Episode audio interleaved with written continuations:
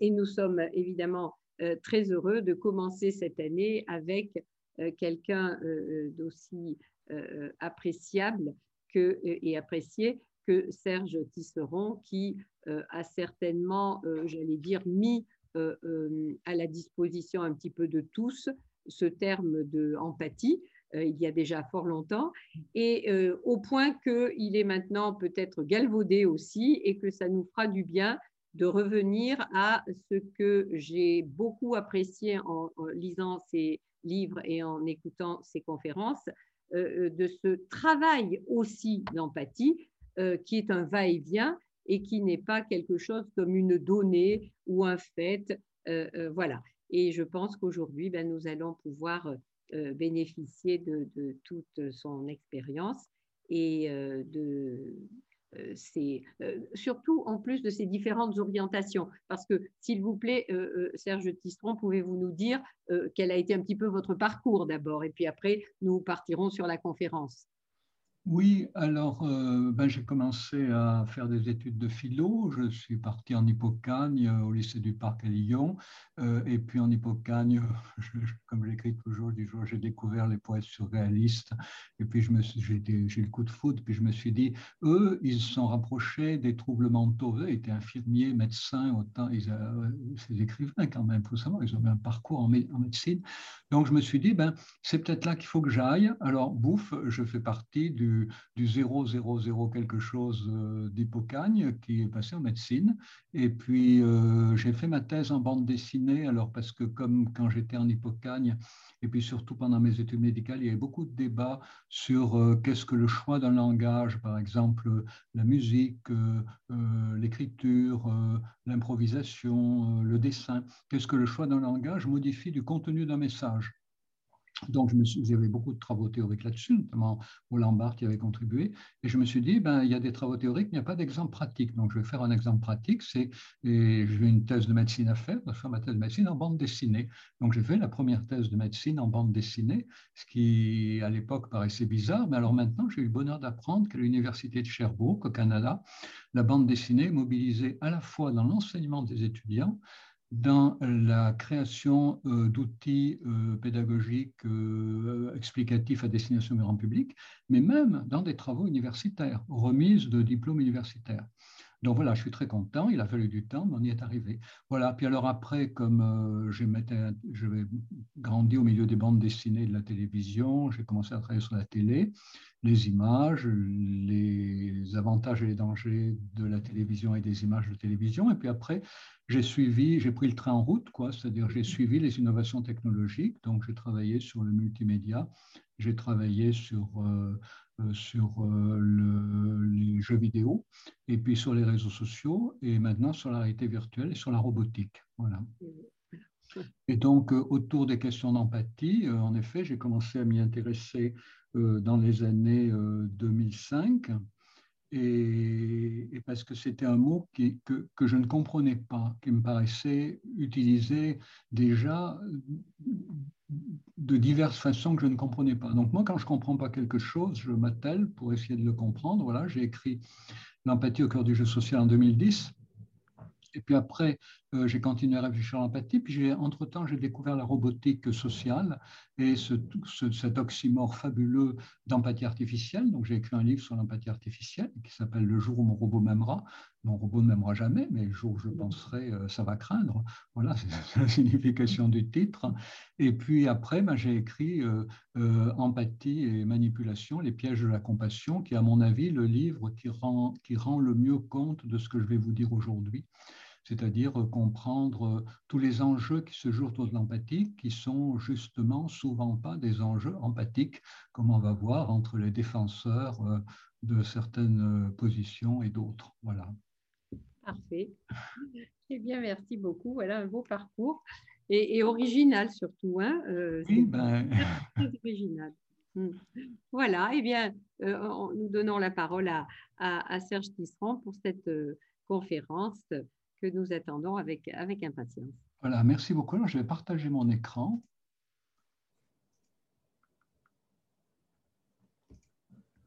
Voilà, vous me direz si ça marche, je le mets en diaporama. Oui, Tout va bien pour l'instant. Voilà, vous le voyez bien? Oui. Voilà, alors euh, mon PowerPoint euh, traditionnel euh, depuis les années 2010 était intitulé sur l'empathie, mais j'ai découvert récemment ce qu'on appelle la médecine computationnelle. Et je me suis dit que c'était une bonne façon de la comprendre et de comprendre l'empathie que d'essayer de comprendre qu'est-ce que l'empathie va devenir à l'ère de la médecine computationnelle. Alors déjà au niveau de l'empathie, peut-être euh, vous savez ce que c'est que l'empathie, peut-être vous vous dites, ben voilà, l'empathie, euh, euh, c'est un sentiment, c'est ce qu'on éprouve au contact de l'autre, et peut-être vous vous dites aussi, c'est la capacité de se mettre à la place d'autrui. Bon, mais si vous pensez ces deux choses, sachez que vous avez tout faux, parce que l'empathie, c'est pas seulement une émotion, c'est un travail, hein, comme le rappelait Marie-Elisabeth, on va voir quel genre de travail. Si vous allez sur Internet, vous verrez qu'il y a la composante émotionnelle de l'empathie et la composante cognitive, mais beaucoup de chercheurs y ajoutent aussi une, composante d'action. Et puis, si vous pensez que vous êtes capable de vous mettre à la place d'autrui, ben, euh, vous, allez vous, vous allez faire fuir un certain nombre de patients qui ne vont pas pouvoir accepter que vous vous mettiez à leur place compte tenu du fait que vous n'avez pas traversé les difficultés qu'ils traversent. Donc, euh, soyons modestes, nous ne pouvons pas nous mettre à la place d'autrui, mais nous pouvons nous construire une représentation mentale de ce que éprouve autrui, de ce que vit autrui, mais cette représentation mentale, elle, est toujours partielle et elle est quand même souvent assez fausse. C'est pour ça qu'il faut constamment, dans une démarche empathique authentique, arriver à comprendre si ce qu'on comprend de l'autre correspond effectivement à ce que l'autre éprouve et vit et pense, ou si c'est au contraire ce que nous imaginons qu'il pense, parce que nous, c'est ce que nous penserions, c'est ce que nous éprouverions à sa place. Voilà, donc euh, on va commencer par la médecine computationnelle. Peut-être euh, vous n'êtes pas très familier avec l'expression. Euh, c'est vrai qu'elle est récente, moi j'ai découvert il y a peu de temps. Et donc c'est cette forme de médecine qui, a trois champs très intriqués. Tout d'abord, l'utilisation d'outils connectés, par exemple des, brassards portés en permanence hein, qui informent euh, sur le rythme cardiaque, le rythme respiratoire, euh, l'oxygénation du sang. Euh, deuxième courant, la médecine fondée sur les grandes bases de données. Alors ça, c'est très important aujourd'hui parce que ça permet de mieux comprendre, euh, de mieux définir les maladies, éventuellement de faire des divisions dans des maladies euh, qu'on n'arrivait pas encore bien à cerner. On peut s'apercevoir grâce à ces grandes bases de données qu'en fait, il y a parfois des, des choses euh, qu'il faut rapporter à des pathologies différentes, à des maladies différentes, alors qu'on les confondait jusque-là à défaut d'avoir suffisamment de données sur leur symptomatologie, l'âge auquel ces maladies arrivent, le type de handicap qu'elles produisent. Et puis, le, troisième élément de la médecine computationnelle, c'est évidemment le développement de modèles mathématiques. Hein. c'est ce qu'il y a de plus fabuleux pour, euh, pour un médecin non mathématicien comme moi. C'est l'idée que des chercheurs puissent fabriquer des modèles mathématiques du fonctionnement, du dysfonctionnement des organes, afin de mieux comprendre les mécanismes à l'origine des symptômes observés. Et euh, c'est même valable en psychiatrie, euh, ce qui, j'avoue, est assez troublant. Mais aujourd'hui, c'est une médecine qui a vraiment euh, le, qui est vraiment poussé par euh, les progrès fabuleux de l'intelligence artificielle. Alors évidemment, ce que je viens de vous dire pose beaucoup de problèmes, hein, et on va les aborder tout au long de ce que je vais vous dire, du point de vue de l'empathie. La protection des données, évidemment, contre le vol, contre le piratage. Hein. Alors c'est un problème récurrent hein, dès qu'on parle d'intelligence artificielle, de numérique, on parle de la question de la protection des données. Mais il ne faut pas oublier que c'est aussi un problème qui concerne euh, le fonctionnement des hôpitaux, le fonctionnement des médecins libéraux. Vous savez d'ailleurs que certains hôpitaux se sont fait pirater les données des utilisateurs par des hackers qui ensuite demandent des sommes importantes pour que l'hôpital les récupère. L'influence de ces technologies sur les comportements des patients, en dehors des séances, parce que euh, certaines technologies utilisées avec des patients pour mieux comprendre leur symptomatologie peuvent provoquer des comportements en dehors des séances. Hein. Par exemple, euh, l'utilisation de la réalité virtuelle avec euh, des patients présentant des formes d'addiction peut provoquer, par contre-coup, la recherche d'excitation semblable à ce qui a été vécu en virtuel, c'est-à-dire finalement un risque d'aggravation du comportement toxicomane en dehors de la séance. La possibilité d'atteindre des, patients de milieux défavorisés, alors c'est un grand enjeu de l'intelligence artificielle, mais encore faut-il que cet enjeu soit clairement posé euh, au départ des applications. Il ne faut pas s'apercevoir après coup que euh, c'est formidable pour les patients qui ont accès à un hôpital très sophistiqué, mais que beaucoup d'autres n'y ont pas accès. Donc il faut vraiment que ça soit placé au cœur du projet de développer la médecine computationnelle. Et puis, euh, quatrième point, c'est celui sur lequel je vais me concentrer dans ce que je vais vous dire, c'est la question de l'alliance thérapeutique, la question de la dimension de l'empathie, la question de la relation médecin-malade, comme on disait avant que le mot d'empathie vienne à la mode. Alors, on va revenir à cette question, qu'est-ce que c'est que l'empathie? Et vous allez voir qu'en fait, il vaudrait mieux parler des empathies, et vous allez voir aussi que l'histoire est complexe et que l'histoire n'est pas finie du tout, du tout. Alors, l'invention de l'empathie, ça remonte à très loin. Vous voyez, 1873, Robert Vischer, un philosophe, propose le mot Einfühlung, vous avez dû en entendre parler, voilà. Et il a insisté sur deux éléments fondamentaux. Il dit, voilà, il y a une extension de soi, une projection psychique et euh, il parle aussi de résonance, et parfois, Robert Vischer, on verra tout à l'heure que c'est important dans la guerre des mots qui se tient autour de résonance, empathie, euh, compassion, euh, sympathie. Et donc, important de rappeler que Robert Vischer, dès le début, parle d'empathie ou de résonance, donc il, il prend un peu les mots en synonyme. Et deuxième point, il insiste sur le fait que cette empathie, ben, elle peut s'adresser à un autre, à soi-même, à un animal, à un objet inanimé.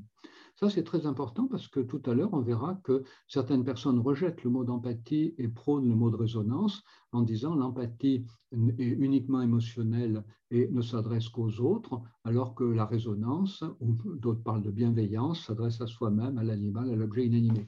Non, si on prend la définition de l'empathie de Vischer, il y a déjà tout. Le problème, c'est qu'on va voir que le mot il va subir une réduction progressive, un appauvrissement progressif. Vous savez que vous êtes philo, en philo, vous faites de la philo, donc vous savez qu'un concept se définit par son extension et sa compréhension. Hein. Son extension, c'est la quantité de choses qu'il embrasse, sa compréhension, c'est sa définition, qui plus elle est précise, plus on réduit, plus réduit évidemment son contenu. Et bien donc le concept va perdre en extension et gagner en compréhension, mais ça va être une compréhension bourrée de quiproquos. D'abord, il est annexé par la psychologie, alors c'est la métaphore du funambule, un Théodore Lips. Il faut rappeler quand même ce que c'est que cette métaphore du funambule, parce que Théodore Lips avait l'idée de créer une psychologie fondée sur le corps, et donc sur Einfühlung, et puis Freud est arrivé et Freud a fait passer le langage avant tout avec le succès qu'on sait et euh, la, possibilité de construire une psychologie sur le corps prônée par Théodore Lips est tombée à la trappe jusqu'à ce qu'elle soit réveillée ensuite euh, au XXe siècle. Et donc Théodore Lips propose la métaphore du funambule, je vous la résume parce que c'est très parlant. Théodore Lips dit la chose suivante, imaginez que vous êtes dans une petite ville il y a évidemment une église, et puis il y a, on va imaginer qu'il y a un beffroi, voilà. Et donc il y a un câble qui est tendu, un câble métallique tendu entre l'église et le beffroi, et sur ce câble il y a un funambule. Et vous, vous êtes en bas, vous êtes sur le pavé, vous avez les pieds bien posés sur la terre, et vous regardez le funambule. Et Théodore Lips nous dit, quand le funambule tremble, vous tremblez. Quand le funambule semble perdre l'équilibre ou semblait perdre l'équilibre. Et Theodore Lips dit toute la vie est comme ça. C'est-à-dire que nous sommes constamment dans l'imitation motrice et dans l'imitation émotionnelle. Theodore Lips ne parle pas d'imitation motrice et d'imitation émotionnelle, mais vous savez évidemment que c'est maintenant deux grands piliers hein, du développement de l'enfant et deux grands piliers aussi de la communication intersubjective. On en reparlera un petit peu tout à l'heure dans des questions si vous voulez. Et puis, deuxième appauvrissement, Carl Rogers, qui a fait un travail formidable, mais qui a réduit la dimension de la compréhension interhumaine. Voilà, on parle, quand on parle d'empathie, beaucoup de gens pensent Ah oui, Carl Rogers. Carl Rogers, peut-être vous ne savez pas, c'est ce psychologue américain qui a dit, voilà, il faut être le moins intrusif possible avec les patients parce que ça les perturbe, donc il faut se contenter de rebondir sur ce qu'ils viennent de dire. Par exemple, si un patient dit, j'ai des soucis en ce moment, euh, voilà, il ne faut pas lui dire, euh, ah bon, euh, et avec votre femme, avec vos enfants, avec votre travail, alors Carl Roger dit, non, surtout jamais, jamais faire ça. Carl Roger dit, il faut simplement dire, ah bon, vous avez des soucis, point ou bien, ah, des soucis, hein. ou bien, ou, bien je vous comprends. Et donc, euh, Carl Rogers a fait un travail formidable, il a réduit ce mot d'empathie à la dimension de la compréhension interhumaine. Voilà. Et donc, le mot perd les dimensions de la relation à un autre et surtout à soi-même, puisque si j'insiste là-dessus, c'est parce qu'aujourd'hui, les partisans de la bienveillance, en même temps adversaires de l'empathie, disent dans l'empathie, il n'y a pas de prise en compte de l'empathie pour soi, alors que dans la bienveillance, c'est une prise en compte de, de la bienveillance pour soi. C'est faux. Dans l'empathie, à l'origine, il y a autant une prise en compte de l'empathie pour autrui que pour soi, que pour les animaux, que pour le monde inanimé. Et puis le concept va être annexé par l'esthétique, et sans doute vous êtes nombreux à être rentrés dans la question de l'empathie par l'esthétique. Vous savez, la fameuse idée que en regardant un tableau, en s'immergeant dans le tableau, en entrant mentalement dans le tableau, affectivement dans le tableau, on éprouverait ce que le peintre a éprouvé. Si le peintre a été en colère quand il a peint, on éprouve la colère. Si le peintre a, doucement caressé le modèle pendant qu'il l'a peint, parce qu'il était tendre avec le modèle, eh bien à ce moment-là, on va éprouver de la tendresse. Et, s'il a, s'il a euh, assassiné le modèle, on va sentir sa haine. Voilà. Et ça, c'est l'annexion par l'esthétique euh, qui, montre combien le concept euh, a besoin de vivre. Hein, voilà, parle du, du Covid, virus très, qui mute, voilà. Voilà un concept qui mute, voilà, un concept qui mute et qui reste selon les époques important, mais voyez, mais il s'appauvrit, il s'appauvrit en même temps. Et alors, euh, le mot tombe en désuétude finalement, et qu'est-ce qui va le relancer? C'est trois découvertes importantes. Alors, le rôle de l'imitation motrice et émotionnelle, je vous l'ai dit, hein, le bébé vient au monde, on a une formidable capacité d'imitation motrice. Vous tirez la langue à un bébé de 8 jours, vous tire la langue, vous lui souriez, vous sourit très vite, vous lui faites la gueule, il vous fait la gueule. Et cette imitation motrice entraîne une imitation émotionnelle, c'est-à-dire que le bébé éprouve la même émotion que le parent ou l'adulte qui lui fait une grimace, par exemple. Quand le bébé s'efforce de sourire comme l'adulte, il éprouve du plaisir. Quand le bébé s'efforce de faire un visage agressif, qu'il ne se perçoit pas comme agressif, évidemment, eh bien, il éprouve de l'agressivité ou il éprouve de la colère. Voilà. Donc, euh, travaux de Trevarten, hein, que je vous conseille très vivement. Et vous savez que le troisième pilier du fonctionnement humain, euh, après l'imitation motrice, l'imitation émotionnelle qui fonctionne à tout âge, euh, c'est évidemment l'attention conjointe, le fait de s'intéresser à ce qui intéresse autrui. Et puis la deuxième découverte, je la mets après parce que c'est une pseudo-découverte. Euh, certains chercheurs disent que les neurones miroirs sont le miroir aux alouettes des neurones. Voilà.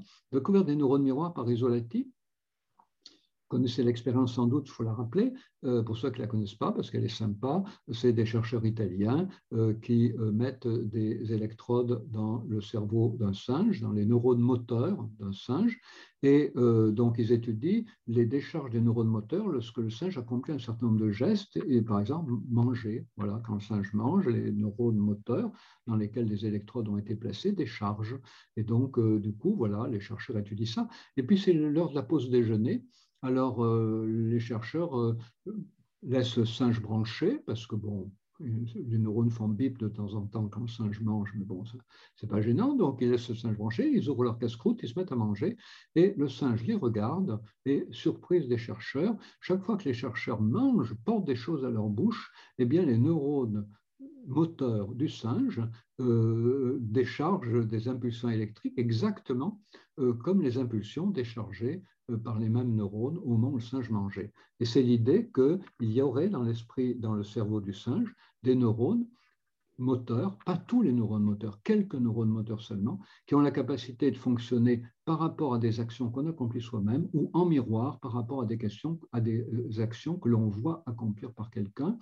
Et l'équipe de Risolati s'enthousiasment, ils disent on a découvert la base neuronale de l'empathie. En fait, aujourd'hui, on est beaucoup plus modeste sur les neurones miroirs et il semblerait qu'ils interviennent surtout dans des attitudes euh, simples, comme par exemple attraper le fou rire quand on voit des gens avoir le fou rire, bailler quand on voit des gens bailler. Mais vous allez voir dans quelques minutes, l'empathie, c'est beaucoup, beaucoup, beaucoup plus complexe que la mise en jeu des neurones miroirs.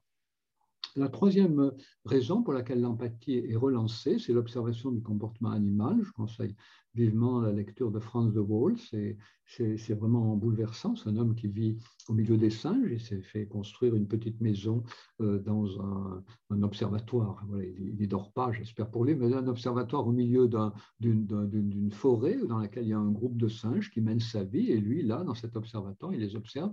Il a également étudié les éléphants, des catégories d'oiseaux.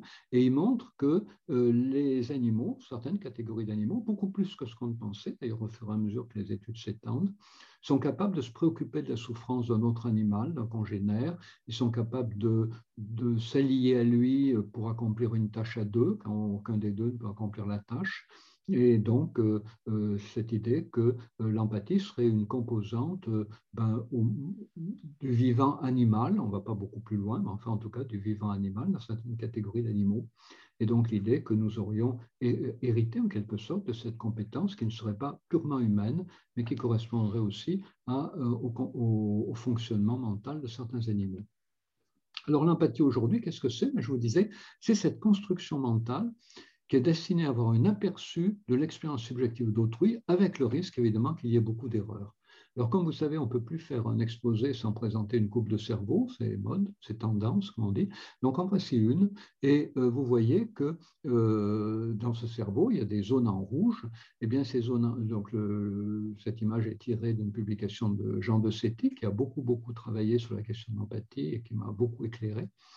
Et donc, vous voyez qu'il y a dans cette coupe de cerveau des zones en rouge, mais ces zones en rouge, euh, ce sont les zones du cerveau euh, qui fonctionnent, qui sont en, activité euh, dans des comportements empathiques complexes. Et vous voyez qu'il y en a à l'arrière du cerveau, il y en a à l'avant du cerveau, il y en a à la base du cerveau, il y en a un peu partout. Il n'y a pas de neurones de l'empathie, il y a des réseaux cérébraux hein, qui permettent de construire l'empathie dans certaines circonstances. Donc cette empathie, je vous disais tout à l'heure, si vous voyez Wikipédia, composante émotionnelle, composante cognitive, je ne suis pas sûr qu'il y ait la composante d'action dans Wikipédia. Enfin, quelques années, quand j'étais allé voir, il n'y était pas. Mais gardez bien l'idée qu'il y en a trois. Et puis, elle fait intervenir de nombreuses compétences.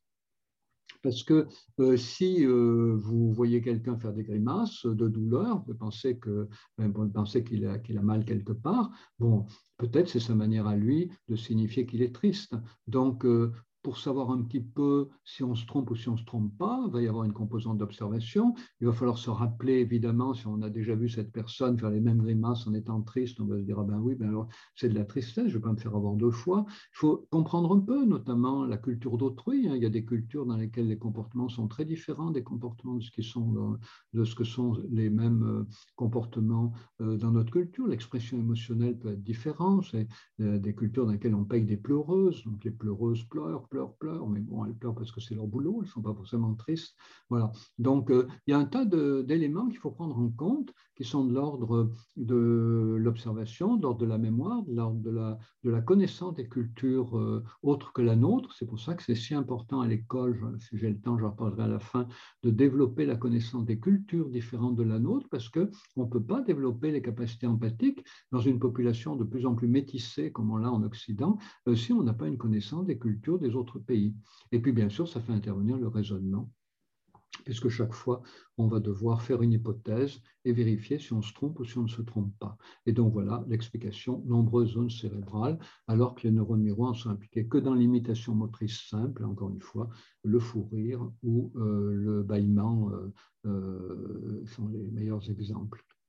Voilà. Alors, les empathies, donc je vous disais, je vous ai fait un petit schéma ici pour qui essaye de vous résumer un peu euh, les composantes de l'empathie. Vous voyez, petit schéma de 2013. Et puis ici, j'ai une version beaucoup plus jolie sur le plan esthétique. Et vous voyez que tout est en anglais parce que euh, ces concepts sont publiés pas forcément par des anglo-saxons, puisque De Setti est totalement français, mais c'est évidemment publié dans des revues anglo-saxonnes, donc les choses sont indiquées en anglais. Mais je vais vous mettre le schéma je vais mettre le schéma en français, voilà. Euh, ça sera, je pense, euh, plus facile pour tout le monde. Voilà. Donc, vous voyez un bateau. J'ai pris l'idée du bateau parce qu'au moins, le bateau, tout le, monde, euh, tout, le monde a ce schéma dans la tête. Et puis, le bateau, ça permet de comprendre que on appelle bateau des tas de choses. C'est-à-dire qu'une barge qui, qui, est destinée simplement sur du charbon ou des pièces de bois pour un transport sur un fleuve, c'est un bateau mais c'est un bateau réduit à la coque. Et puis vous avez des bateaux avec des, avec des cabines, voilà, des habitants, puis vous avez euh, des bateaux à vapeur, voilà, qui, qui, euh, qui, peuvent, euh, qui peuvent se déplacer plus ou moins vite. Donc on va prendre la partie du bas qui est la plus importante, et si vous avez compris la partie du bas, vous avez tout compris. Vous voyez que cette coque, j'ai divisé en deux, une partie blanche et une partie bleue, pour rester fidèle à cette idée qu'il y a de l'empathie vis-à-vis d'autrui et de l'empathie vis-à-vis de soi. Et on va le comprendre mieux dans quelques minutes parce que vous allez comprendre que chacune des dimensions de l'empathie pour autrui, elle se renforce quand on développe la même compétence pour soi et que chacune des dimensions de l'empathie pour soi qu'on développe permet de renforcer l'empathie pour autrui. C'est cette, interaction qui est très importante et, que les partisans de la résonance ou de la bienveillance présentent comme une originalité de la bienveillance ou de la résonance, alors qu'encore une fois, Vischer l'avait parfaitement compris même s'il ne l'avait pas expliqué dans les termes, on peut l'expliquer maintenant. Ce bateau, vous voyez qu'il est posé sur une ligne, voilà, ondulée, ligne de, flotte, ligne de flottaison, voilà. Et vous voyez que la première forme d'empathie qui apparaît, elle apparaît vers un an, c'est l'empathie affective. Et cette empathie, c'est tout simplement la capacité de pouvoir identifier les émotions d'autrui. Je vois que tu es content, je vois que tu es triste, sans se confondre avec autrui. Ce qui veut dire qu'avant un an, je vous disais tout à l'heure, à huit, jours, le bébé, on lui tire la langue, il tire la langue, on lui fait la gueule, il fait la gueule, enfin il essaye, quoi, il essaye d'imiter, il n'a pas un bon contrôle des muscles du visage, mais il essaye. On lui sourit, il essaye de sourire. Mais à ce moment-là, il n'a pas une conscience nette de la différence entre lui et l'autre ce n'est pas moi qui le dis, voilà, c'est les recherches actuelles. Donc, euh, du coup, on ne parle pas d'empathie, parce que pour qu'on puisse parler d'empathie, il faut qu'il y ait la capacité de se percevoir à tout moment comme distincte de l'autre. Hein. c'est se mettre à la place de l'autre sans se confondre avec lui. Voilà. Donc avant à peu près un an, neuf mois, dix mois, un an, voilà, le bébé imite les comportements de l'adulte qui s'occupe de lui. Je te souris, le bébé sourit. Je te fais la gueule, le bébé fait la gueule. Je te tire la langue, le bébé fait la langue. C'est une période merveilleuse parce qu'on a l'impression qu'on est en fusion affective. Et puis, à partir d'un an, l'adulte qui s'occupe des bébés lui sourit, comme avant. Mais le bébé, tout d'un coup, fait la gueule. L'adulte dit Je ne comprends pas pourquoi, quand je lui souris, il sourit, là, il fait la gueule. Pourquoi tu fais la gueule, mon bébé? Le bébé fait la gueule. La maman sourit, le papa sourit, le bébé fait toujours autant la gueule. Alors, le papa ou la maman, ça, va, ça suffit comme ça. ils font la gueule. Pourquoi tu me fais la gueule? Et le bébé sourit. Pourquoi? Parce que le bébé, à ce moment-là, est en train de tester sa capacité de faire surgir une émotion chez le parent, alors que jusque-là, c'est toujours lui qui a emboîté le pas au parent c'est le moment, c'est le premier moment. Il y a un deuxième moment qui sera pénible pour les parents, c'est quand l'enfant va se mettre à mentir. Et eh ben là, c'est le premier moment hein, qu'on a longtemps ignoré. Mais le mensonge, on savait que c'était compliqué pour les parents. Mais ça aussi, c'est compliqué. Et puis, les parents s'y font très vite. Hein, voilà, le bébé a acquis son autonomie affective. Il peut faire la gueule quand vous lui souriez. Il peut vous sourire quand vous faites la gueule. Et en fait, il le fait avec une forte intention que vous l'imitiez. Quand vous l'imitez, il est très, très, très content. Voilà. Donc ça, c'est l'empathie affective. C'est la capacité de pouvoir identifier la mimique d'autrui, d'identifier l'émotion d'autrui à partir de sa mimique, avec la capacité de se distinguer suffisamment de lui pour pouvoir avoir le désir de lui faire adopter sa propre, sa propre bébé, faire adopter à l'adulte sa propre émotion. Et il existe une forme d'empathie affective pour soi-même, c'est très simple, c'est la capacité d'identifier ses émotions, ses propres émotions. Je sens que je suis content, je sens que je suis en colère, je sens que je suis honteux. Or ça, c'est pas facile des fois, parce que quand on est content, on est content de sentir qu'on est content. Mais euh, quand on est en colère, souvent quelqu'un nous dit oh ben es en colère, on lui dit mais non, je suis pas en colère. Tout le monde voit qu'on est en colère, mais on est le seul à dire qu'on ne l'est pas. Et parfois la honte aussi très difficile à accepter. Donc plus on accepte les émotions que l'on éprouve, mieux on peut comprendre les émotions que les autres éprouvent. Il faut comprendre que ce que j'appelle l'auto-empathie, l'empathie pour soi, et l'empathie pour autrui, elles sont constamment liées dès l'empathie affective. La deuxième forme d'empathie qui se développe, c'est la théorie de l'esprit, c'est vers 4 ans et demi. Alors, il y a trois grandes expériences qui démontrent euh, l'existence de la théorie de l'esprit. Je vous en raconter une, celle que je trouve la plus drôle, hein, puis la plus rapide à raconter. il y en a une avec du théâtre, il y en a une avec des, petites planches dessinées. Et la troisième, c'est très simple. Euh, vous allez chez un, pâtissier acheter une boîte de bonbons dans le supermarché, une boîte de bonbons euh, surtout qui a un couvercle opaque, en bois ou en métal ou en plastique, peu importe, mais dessus les bonbons sont dessinés, mais on ne voit pas ce qu'il y a dans la boîte. Vous montrez la boîte à un enfant de 3, 4, 5, 6 ans et vous lui dites qu'est-ce qu'il y a dedans. L'enfant n'est pas bête, il voit que les bonbons sont dessinés, il dit ben, des bonbons. Vous ouvrez la boîte, vous dites tu as gagné, vous lui en donnez un. Ensuite, vous lui dites, ben, écoute, on va faire un truc amusant, on va enlever les bonbons, on va les mettre dans le tiroir, là, on va les faire disparaître, puis à la place, on va mettre des bouts de sparadrap ou des boulettes de papier. On fait ça, l'enfant dit, oh ben oui, tiens, c'est drôle, pourvu qu'on mange les bonbons après, pas de problème, mais ça, dans la boîte, on referme la boîte, et puis on dit à l'enfant qui a 3, 4, 5, 6 ans, et maintenant on va appeler ton frère, ta soeur, ton père, ta mère, on va leur demander qu'est-ce qu'il y a dans la boîte. Qu'est-ce que tu crois qu'ils vont répondre? Et là, formidable, vous faites l'expérience, paraît que ça marche à tous les coups. Chacun n'en a qu'une connaissance forcément limitée, mais en fait, d'après les chercheurs, ça marche à tous les coups. Avant les 4 ans et demi, entre 4 et 5, quoi, 4 ans et demi euh, traditionnellement, eh bien, avant 4 ans et demi, l'enfant va répondre ben, ils vont dire qu'il y a des sparadraps puisqu'on vient de les mettre. Puis après 4 ans et demi, l'enfant va dire, ils ne savent pas qu'on a mis des sparadraps. Ils vont dire qu'il y a des bonbons.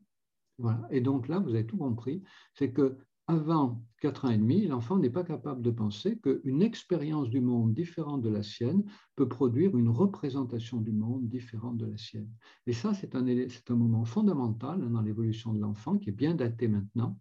Voilà, vous trouverez les, les, deux autres protocoles sur Internet. Moi, je trouve que la boîte de bonbons, c'est vraiment ce qu'il y a de, plus rapide et de plus sympa à raconter. Puis en plus, ça peut, on peut donner envie de, la faire chez, de faire l'expérience chez soi si un enfant petit. Voilà. Et donc ça, c'est la même chose, c'est-à-dire que ça, c'est l'empathie pour autrui, mais euh, l'empathie cognitive dans la capacité de comprendre l'état émotionnel de l'autre, mais euh, c'est bon aussi pour soi, c'est-à-dire c'est important de pouvoir rapporter ses expériences du monde, d'apporter ses émotions à certaines expériences du monde. Tout le monde connaît l'histoire du monsieur ou de la dame qui a des problèmes à son boulot et quand il rentre, il crie sur ses enfants en leur disant qu'ils sont impossibles. En fait, non, ce n'est pas les enfants qui sont impossibles, c'est le, patron. Le patron nous rend la vie impossible. Mais comme c'est dur de dire le patron me rend la vie impossible, parce qu'on cherche à se cacher, parce que sinon, que faire? Démissionner, trouver un autre boulot, c'est compliqué. On dit aux enfants, ne m'embêtez pas, je suis fatigué, vous êtes insupportable. Voilà, donc c'est-à-dire qu'on rapporte l'émotion éprouvée à autre chose qu'à sa vraie cause. Plus on, on travaille à comprendre l'origine de nos émotions, plus on sera capable de comprendre les émotions, l'origine des émotions d'autrui. Et puis la troisième forme d'empathie que Jean de Séti m'a bien fait comprendre, mais euh, euh, Hoffman également parle d'empathie mature, Jean de Séti utilise une autre expression, hein, euh, le, fait de se mettre émotionnellement à la place d'autrui. L'empathie mature, c'est un mixte de cette empathie affective et cette empathie cognitive, c'est la capacité de se mettre à la place de l'autre, non seulement de façon émotionnelle, mais également de façon cognitive et donc de façon empathique. donc cette empathie, c'est la capacité de pouvoir distinguer ce que l'on éprouve, ce que l'on comprend et éprouve pour l'autre, de ce que l'autre peut comprendre et éprouver. Je vous donne un petit exemple qui va vous permettre de retracer tout ça, que j'expose très longuement dans mon livre Empathie et manipulation. Je vous le résume. C'est deux, trois adolescentes. Alors, il y a une adolescente qui en rencontre une autre, et l'adolescente A rencontre une adolescente B. L'adolescente A dit à l'adolescente B Ah, tu es contente aujourd'hui, je te vois sourire. L'adolescente B dit, ben oui, c'est vrai, je suis contente. Et donc, on peut dire que l'adolescente A a de l'empathie affective. Elle a tout de suite repéré l'émotion de sa copine. Alors ensuite, euh, euh, l'adolescente A va dire, mais alors, euh, tu es contente Pourquoi tu es contente? Alors, l'adolescente B va dire, mais je suis contente parce que j'adore la tarte aux fraises et ce week-end, c'est l'anniversaire de mon frère, il y en aura beaucoup à manger, je suis très content. Alors, l'adolescente A, la première, peut dire euh, Ah ben oui, euh, mais euh, je comprends que, tu sois contente parce que tu aimes la tarte aux fraises, mais, mais c'est de la folie d'aimer la tarte aux fraises, c'est de la cochonnerie, c'est bon pour les cochons. voilà. Donc, elle est capable d'avoir de l'empathie cognitive, mais pas plus. Mais Qu'est-ce que c'est l'empathie mature? Qu'est-ce que c'est la capacité de se mettre émotionnellement à la place d'autrui? C'est la possibilité de dire, ben oui, moi j'aime pas la tarte aux fraises, c'est bon pour moi, j'ai horreur de ça, mais si je l'aimais autant que toi, je serais drôlement content de pouvoir en manger beaucoup ce week-end. Oui, c'est ça qui change tout. Et quand je forme des gens justement euh, à cette compétence empathique, notamment à travers l'activité Jeu des trois figures, hein, que j'ai fondée en 2006-2007, qui est un agrément éducation nationale, on a formé plusieurs milliers d'enseignants, plusieurs dizaines de milliers d'enfants en ont profité, eh bien, j'insiste beaucoup là-dessus.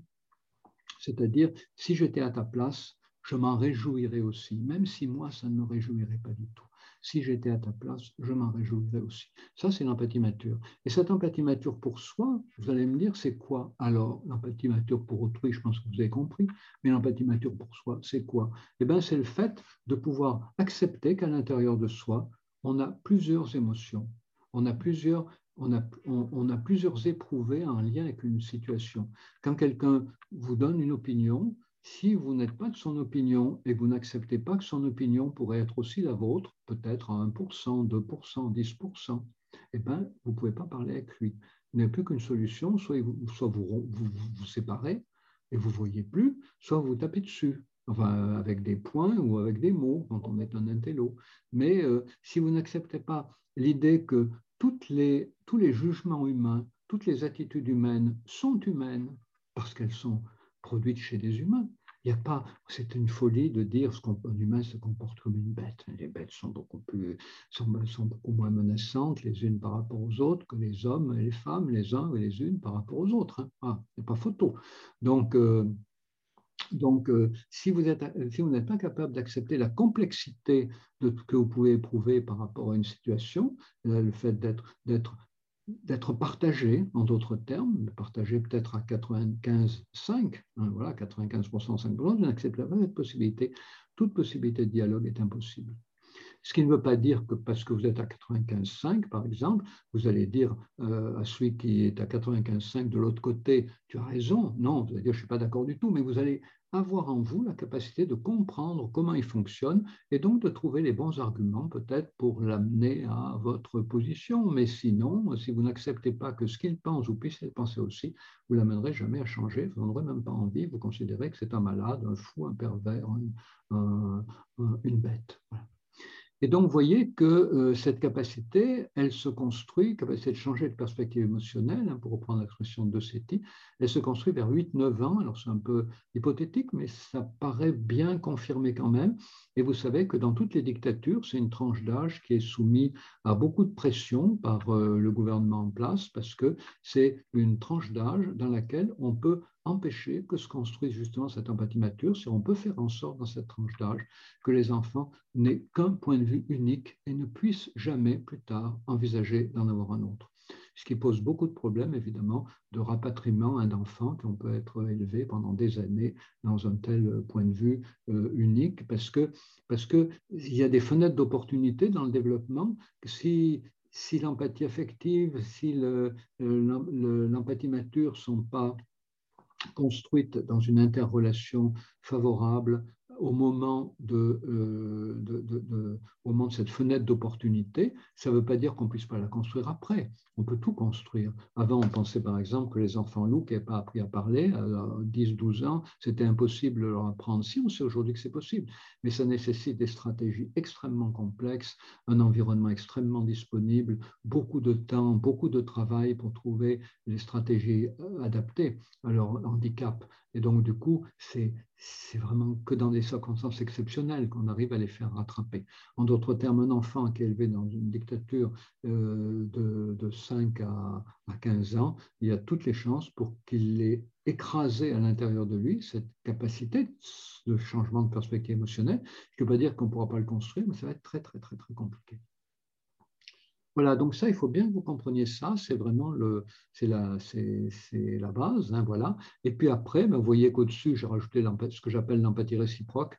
Bon, alors ça, c'est ma construction à moi, parce que je me suis dit quand même, euh, si euh, euh, c'est important d'être de se rendre disponible à l'autre pour le comprendre, il faut aussi accepter que l'autre me comprenne. Bon, vous savez que c'est pas si facile parce que si vous aidez un aveugle à descendre le couloir du métro et qu'en bas l'aveugle dit mais merci beaucoup, qu'est-ce que je peux faire pour vous? Ben, Vous êtes un peu tenté de lui répondre ah ben rien, vous savez, ça va, merci. Ça c'est pour l'aveugle, il a des longtemps d'autres fois, donc ça va, ça passe. Mais si euh, régulièrement vous êtes généreux avec des gens, vous leur donnez des choses et tout, et que le jour ils vous disent je vous remercie, je ne sais pas comment vous remercier, j'ai envie de vous faire un cadeau, et que vous dites non, non, non, j'ai besoin de rien, vous inquiétez pas, euh, voilà, eh ben, euh, on comprend qu'il y a certaines personnes qui ont été aidées par d'autres qui ont envie de tordre le cou à leur bienfaiteur.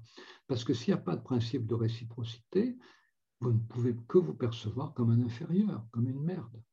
Ce n'est pas possible. Donc, euh, il faut absolument accepter qu'il euh, y ait ce principe de réciprocité et vous voyez que bon, euh, il y, a, trois domaines. J'accepte que l'autre s'estime comme je m'estime moi-même, que l'autre puisse aimer et être aimé de la même façon que je m'accorde le droit d'aimer et d'être aimé, et que l'autre ait les mêmes droits que moi. Oui, parce que quand même, quand on appartient à un groupe qui fait le même boulot, qui a les mêmes conditions d'habitation, qui prend les mêmes transports en commun, ben c'est important qu'on ait les mêmes droits. Voilà. Donc, euh, ça, c'est l'empathie réciproque. Et l'empathie intersubjective, alors, il y a des autres, qui, il y a des gens qui me disent, on ne comprend pas bien ce que c'est, mais c'est très simple. C'est lorsque deux personnes sont dans cette empathie réciproque. Voilà, c'est l'amitié, hein, c'est, montagne et la Boétie. Voilà. Euh, j'accepte que l'autre m'informe sur ce que je suis et me révèle à moi-même, et c'est réciproque. C'est une empathie totalement réciproque et c'est pour ça que je l'appelle empathie intersubjective parce que vous pouvez avoir de l'empathie réciproque non partagée. L'empathie intersubjective, c'est de l'empathie réciproque partagée. Voilà. C'est tout simplement ça. Et vous voyez, j'ai mis une petite fumée qui s'échappe pour montrer que, euh, que le bateau avance. Le bateau avance dans ces cas-là. Voilà. Donc euh, là, vous avez le même schéma, mais avec euh, les mots en, anglais, voilà, mais, mais ça ne change pas grand-chose au bout du compte. Voilà. Par contre, ce qui change beaucoup, c'est que à partir d'une chose finalement, j'allais dire aussi simple que ce que je voulais expliquer, enfin j'ai mis quelques années pour simplifier comme ça, pour arriver à bien le comprendre, mais que à partir d'un concept aussi riche que le concept d'empathie, il y a des gens qui ont voulu faire mieux. Alors, voilà. Alors, d'abord, il y a de la confusion. La confusion empathie-sympathie, ce n'est pas vraiment déposé au pavillon des poids et mesures. Hein. Il y en a qui disent la sympathie, c'est la composante émotionnelle de l'empathie. Il y en a qui disent la sympathie, c'est l'empathie complète. Bon, je laisse de côté, mais en tout cas, chaque fois que vous lisez un livre dans lequel il y a sympathie, un livre autour de l'empathie, sympathie, empathie, compassion, résonance, voilà, euh, bienveillance, il faut chaque fois vous demander quelle est la définition pour les auteurs. C'est compliqué parce que souvent ils ne la donnent pas. Et l'exemple typique, c'est l'exemple des bouddhistes tibétains, euh, ben, notamment qui parle de compassion. Il euh, Tania Singer parle de compassion aussi, chercheuse allemande. Et le problème, c'est qu'ils ont fait un tour de passe-passe qu'ils ne nous expliquent jamais. Ce tour de passe-passe, il est assez simple. C'est que en français, je vous l'ai dit, le mot empathie, euh, il désigne la composante émotionnelle, la composante affective, faut y ajouter la composante affective, pardon, la composante cognitive, faut y ajouter la composante d'action. Et euh, le mot de compassion, il désigne quelque chose de très particulier qui est l'empathie émotionnelle pour la souffrance d'autrui. Donc la compassion, c'est une petite niche à l'intérieur du grand mot empathie. Et puis, comme vous savez, les bouddhistes tibétains, ils ont toute une littérature, une tradition qui valorise la compassion. Qu'est-ce qu'ils appellent compassion? En fait, l'empathie. Ils appellent compassion l'empathie dans sa forme complète. Composante cognitive, composante affective et composante d'action pour autrui, pour soi, méditation, se comprendre, comprendre l'autre. La compassion pour eux, c'est exactement l'empathie dans notre tradition à nous. Le problème, c'est qu'au lieu de nous l'expliquer simplement, ils disent Oh, l'empathie, c'est uniquement affectif, on n'en veut pas on préfère la compassion. Mais, ce n'est pas, que l'empathie, c'est uniquement affectif, c'est qu'ils décident que ce soit uniquement affectif pour faire monter le mot compassion. Comme si vous avez les plateaux d'une balance, plus la compassion va monter dans leur esprit et plus l'empathie va devoir descendre. Et donc, ils réduisent l'empathie à une composante affective et ils disent Vive la compassion haro contre l'empathie qui n'est qu'affective. L'empathie provoque le burn-out, l'empathie provoque la saturation émotionnelle, l'empathie provoque la confusion entre soi et l'autre. Non à l'empathie. Un livre américain qui s'appelle Contre l'empathie. Vive la compassion. Contre l'empathie, vive la compassion. Mais la compassion, c'est ce que je vous ai expliqué il y a quelques minutes, être l'empathie complète. C'est en fait un choix sémantique Et hélas, hélas, je n'ai jamais trouvé dans aucun écrit des bouddhistes tibétains cette explication-là. Et je trouve qu'il y a quand même une certaine malhonnêteté à ne pas nous l'expliquer simplement. Oui, c'est Bloom qui a écrit Against Empathy. Voilà. Et euh, donc, euh, ne vous laissez pas piéger. Euh, si vous lisez des... Il y a de très bonnes choses hein, dans les travaux des, gens qui sont partisans de la compassion contre l'empathie, mais il ne faut pas vous méprendre, c'est juste une pirouette. Hein. L'empathie, pour eux, c'est uniquement émotionnel. Voilà. Et la compassion, c'est ce qu'on appelle, nous, dans notre tradition, compassion. D'ailleurs, ça atteint un, côté assez caricatural parce qu'il y a un auteur américain, son nom m'échappe, qui a écrit euh, euh, sur la, fatigue, des soignants, et il appelle son livre Fatigue, de compassion, et il dit le remède, c'est développer l'empathie. Et Mathieu Ricard a repris les travaux de cet auteur et il dit fatigue d'empathie, donc l'auteur américain dit fatigue de compassion, développons l'empathie pour guérir la fatigue de compassion, et Mathieu Ricard dit euh, fatigue d'empathie, développons la compassion pour guérir la fatigue d'empathie. C'est-à-dire il s'appuie exactement sur les mêmes euh, études. Le premier pour placer empathie et compassion dans la tradition euh, latine qui est également anglo-saxonne, hein, puisque les concepts sont passés les pays anglo-saxons. les, les, auteurs Martin Hoffman, euh, types prennent bien empathie, comme je vous l'ai exprimé. Et les auteurs tibétains, Mathurika, euh, eh ben, ils retournent complètement les mots, voilà, alors qu'ils travaillent sur la même matière. Donc c'est un tour de passe-passe, mais il faut quand même, je me bien un jour qu'il y en ait un d'entre eux qui m'explique pourquoi il ne l'explique pas. Voilà. Et donc, euh, un autre mot qui arrive à la mode, Artmutrosa, vous allez entendre parler, résonance. Alors, Artmutrosa, même chose, il dit empathie, euh, c'est uniquement affective, uniquement affectif, et il propose la résonance. Bon, il oublie que Vischer euh, dit que résonance, c'est un synonyme d'empathie et qu'il y a plein de choses dans la résonance. Bon, résonance, si vous voulez, les gens aiment bien les mots nouveaux. Alors, euh, quelqu'un arrive et dit euh, euh, la compassion c'est formidable, l'empathie est affective. A des gens qui sont prêts à le croire, hein, parce que comme ils n'ont jamais bien su ce qu'était l'empathie. Et puis, un autre arrive, en disant vive la résonance, haro contre l'empathie qui est uniquement affective. Et les gens qui trouvent mais c'est très bien, on n'est pas dans les bouddhistes tibétains, on est dans la grande tradition philosophique allemande, donc formidable. c'est toujours la même chose. Hein, et puis vous avez la bienveillance maintenant, alors que je connais moins, hein, voilà, mais avec cette idée que la bienveillance euh, intégrerait une composante pour soi, alors que l'empathie ne l'intégrerait pas, alors que c'est faux. Tous ces gens parlent de la même chose, mais c'est la guerre des mots. C'est pour l'empathie, quand même. voilà. Alors maintenant, on va aborder la seconde partie de ce que j'ai à vous raconter. Je regarde quand même l'heure qu'il. Bon, ben ça va, on aura du temps pour les questions. Donc, euh, les menaces sur l'empathie. Alors, euh, l'empathie est menacée par beaucoup de choses. Donc, avant d'aborder euh, les domaines proprement médicaux, les questions, les remèdes et tout, quand même, je veux vous dire par quoi elle est menacée dans notre culture. Vous voyez, les médias numériques, l'endoctrinement idéologique. Alors, je vais vous exposer tout ça plus précisément les conditions sociales, conditions professionnelles et les émotions qu'on se cache à soi-même. C'est pour ça que j'insistais autant sur l'empathie pour soi.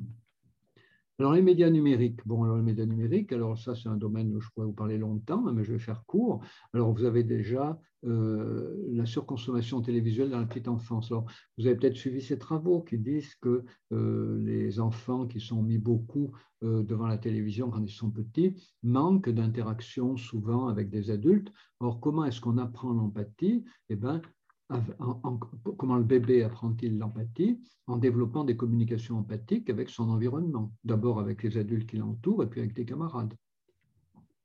C'est-à-dire en partageant des émotions, en partageant des mimiques, en partageant des comportements, en partageant des émotions.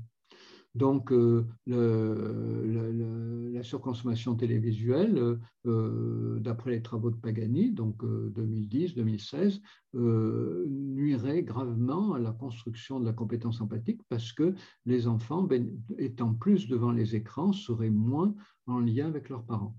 Alors, c'est quelque chose qui est compliqué aujourd'hui, il faut quand même en dire un mot, parce que c'est ce qu'on appelle la théorie de la substitution. C'est l'idée que si un enfant est beaucoup devant les écrans, il, a moins d'interaction avec ses parents. En fait, aujourd'hui, c'est une théorie qui est en discussion parce qu'on s'aperçoit qu'il y a des enfants euh, qui sont très peu devant les écrans, d'ailleurs parfois parce que les parents ont lu qu'il ne fallait pas les mettre, mais ils sont abandonnés à eux-mêmes. C'est-à-dire, ils n'ont pas plus d'interaction avec les adultes sous prétexte qu'ils ne sont pas devant les écrans. On enlève les écrans, mais rien à la place. Pourquoi Vous allez me dire, les parents enlèvent les écrans de l'enfant et mettent rien à la place, mais ils mettent rien à la place. Ils enlèvent les écrans de l'enfant parce qu'ils ont entendu dire que ce n'était pas bon pour l'enfant. Et puis, pourquoi ils font rien avec l'enfant? Parce qu'ils sont eux-mêmes devant les écrans. Et lorsque il y a des, j'avais mené une enquête avec euh, euh, Bouygues Télécom il y a quelques années et on avait, on avait eu des questionnaires. Et le reproche principal que les enfants de 8 à 12 ans faisaient à leurs parents, c'était d'être toujours dans les écrans. C'était 8-12, mais on aurait demandé à des enfants de 1 an, 2 ans, 3 ans, s'ils pouvaient parler, ils auraient probablement dit la même chose. À tel point d'ailleurs qu'aux États-Unis, il y a une nouvelle, il y a quelques nouvelles pathologies, il y en a une notamment, qu'on appelle la technoférence, hein, comme la technologie et férence comme interférence, la technoférence. La technoférence, c'est le fait que des enfants sont gravement perturbés par la pratique continuelle que leurs parents et leurs éducateurs ont du téléphone mobile. C'est très simple à comprendre, vous allez voir que ça rejoint la question de l'empathie. Le bébé sourit à son parent, ou le, bébé euh, agite son rocher, ou jette une balle à son parent, et son parent est sur son téléphone mobile. Alors évidemment, le parent a un cœur, donc le parent dit Ah, mon bébé, tu m'as acheté ta balle. Mais pendant qu'il dit ça, il est en même temps sur son téléphone mobile. Donc, euh, il va avoir des mimiques moins riches, il va faire des phrases moins longues. Et ça, ce n'est pas un fantasme, ça a été mesuré par des chercheurs. Mimiques plus pauvres, phrases plus courtes. Voilà, lorsque l'adulte est préoccupé sur son téléphone mobile. Et qu'est-ce qui va en résulter? Eh bien, il va en résulter un défaut de construction de l'empathie de l'enfant qui a encore une fois besoin de construire ses capacités d'empathie en interagissant avec un adulte. Il va s'en suivre aussi, voilà, d'après ces travaux américains, des troubles du développement et des troubles de l'attachement, des états dépressifs et dans les, dans les, lieux publics, beaucoup plus d'accidents des enfants parce que leurs, leurs, éducateurs ou leurs accompagnateurs sont sur leur smartphone. Et on sait bien que les jeunes enfants veulent étonner leurs parents. Alors après, en grandissant, ils veulent étonner leurs copains. Mais quand ils sont petits, ils veulent étonner leurs parents. Ils prennent des risques. Regarde, je suis monté tout en haut du toboggan et le parent ne regarde rien. Et l'enfant fait une connerie, évidemment, et, et, il y a un accident. Voilà. Donc, vous voyez, aujourd'hui, en fait, on considère que la surconsommation d'écran par le bébé ou par le jeune enfant, c'est un des deux éléments qui impliquent les écrans dans les défauts de construction empathique. L'autre élément, c'est les parents utilisateurs de leurs propres écrans. Et il faut toujours prendre en compte les deux. C'est pour ça que quand on a travaillé ensemble à l'Académie des sciences, l'Académie des technologies et l'Académie de médecine, en 2019, on a produit un rapport. Euh, donc il y avait le rapport 2013, l'enfant et les écrans. En 2019, j'ai tenu à ce que ce rapport s'appelle L'enfant, euh, l'enfant, les écrans et sa famille, ou l'enfant, sa famille et les écrans d'impliquer la famille parce que aujourd'hui ces travaux sont absolument fondamentaux. On ne peut plus éduquer les parents à limiter les, temps d'écran des enfants si on n'éduque pas parallèlement, complémentairement, les parents à limiter leur propre temps d'écran. La deuxième possibilité, c'est euh, l'information en continu. Hein, j'en ai beaucoup parlé pendant le, les interviews, pendant le, pendant le confinement du Covid, la tentation de l'information continue, elle est, j'en ai déjà parlé avant, c'est terrible l'information continue parce que vous savez que euh, cette information, elle est fabriquée non pas par des journalistes, mais par des acteurs des situations. Vous avez un pays en guerre, vous avez un tremblement de terre, vous avez une inondation, plein de gens ont un téléphone mobile, qu'est-ce qu'ils font? Ils filment, ils filment l'horreur en direct et ils l'envoient via Internet. Et vous, vous êtes devant l'horreur en direct. Vous voyez des gens se noyer, vous voyez des gens disparaître sous des éboulements, vous voyez des gens hurler. Ça n'est absolument pas contextualisé. Souvent, on ne vous dit pas où ça se trouve, parce que les gens qui sont au cœur de l'action vont pas prendre le temps de mettre une carte de géographie. Pour eux, pour eux c'est une manière de témoigner de, leur drame, de leur souffrance. Donc, ce qu'ils veulent, c'est vous envoyer des images, envoyer des images, envoyer des images. Et puis, vous, ben, vous êtes dans votre smartphone, vous ne comprenez rien, et puis, euh, et, ça n'est absolument pas contextualisé. Et puis surtout, vous ne pouvez rien faire, alors que vous avez, vous avez le cœur qui bondit dans votre poitrine c'est affreux, il faut que je fasse quelque chose, mais vous ne pouvez rien faire. Ce qui fait que l'information continue, elle épuise la capacité d'empathie, elle est complètement contre-productive, vous finissez par devenir indifférent à la souffrance du monde. Finalement, vous dites, bon, ben, peux rien, laissons-les se débrouiller, il y a bien des sauveteurs qui vont arriver, voilà. Donc, indifférence. Ça, ça assassine les compétences empathiques parce qu'il y a dans l'empathie une composante d'action. Et si vous supprimez cette composante d'action, eh bien, vous ruinez gravement l'empathie globale. Voilà. Et donc après, repli sur soi-même et puis réduire son empathie à ses proches, on en reparlera dans, quelques minutes, c'est euh, Martin Hoffman, hein, Martin Hoffman qui a, qui a euh, moi j'ai découvert dans Martin Hoffman cette idée qu'il existe un biais de familiarité. Vous savez, on parle beaucoup des biais cognitifs en ce moment. Eh bien, il y a un biais de familiarité relatif à l'empathie, c'est-à-dire qu'on préfère accorder son empathie aux gens qui nous semblent être comme nous, qui nous semblent nous ressembler, euh, qui nous semblent partager les mêmes valeurs que nous. Et puis, plus les gens sont différents de nous, plus ils nous est difficile de leur consacrer notre empathie. Et plus on consacre d'empathie aux gens qui nous semblent proches de nous, et moins on en a euh, pour des gens qui sont euh, apparemment tellement différents de nous. Donc il est bien vrai que cette fatigue d'impuissance, hein, qui est décrite d'ailleurs par certaines personnes qui ont beaucoup pratiqué euh, en, consultation médico-psychologique, des gens qui ont beaucoup pratiqué l'info en continu, ce sentiment d'être impuissant complet, de ne rien pouvoir faire. Voilà, euh, ben, certaines personnes le racontent. Vous voyez que c'est quelque chose aussi qui tente à réduire l'empathie aux proches, à ceux avec lesquels on peut quand même faire quelque chose. Et puis les réseaux sociaux, les sites de rencontres en ligne, on en parle beaucoup, beaucoup aussi en ce moment.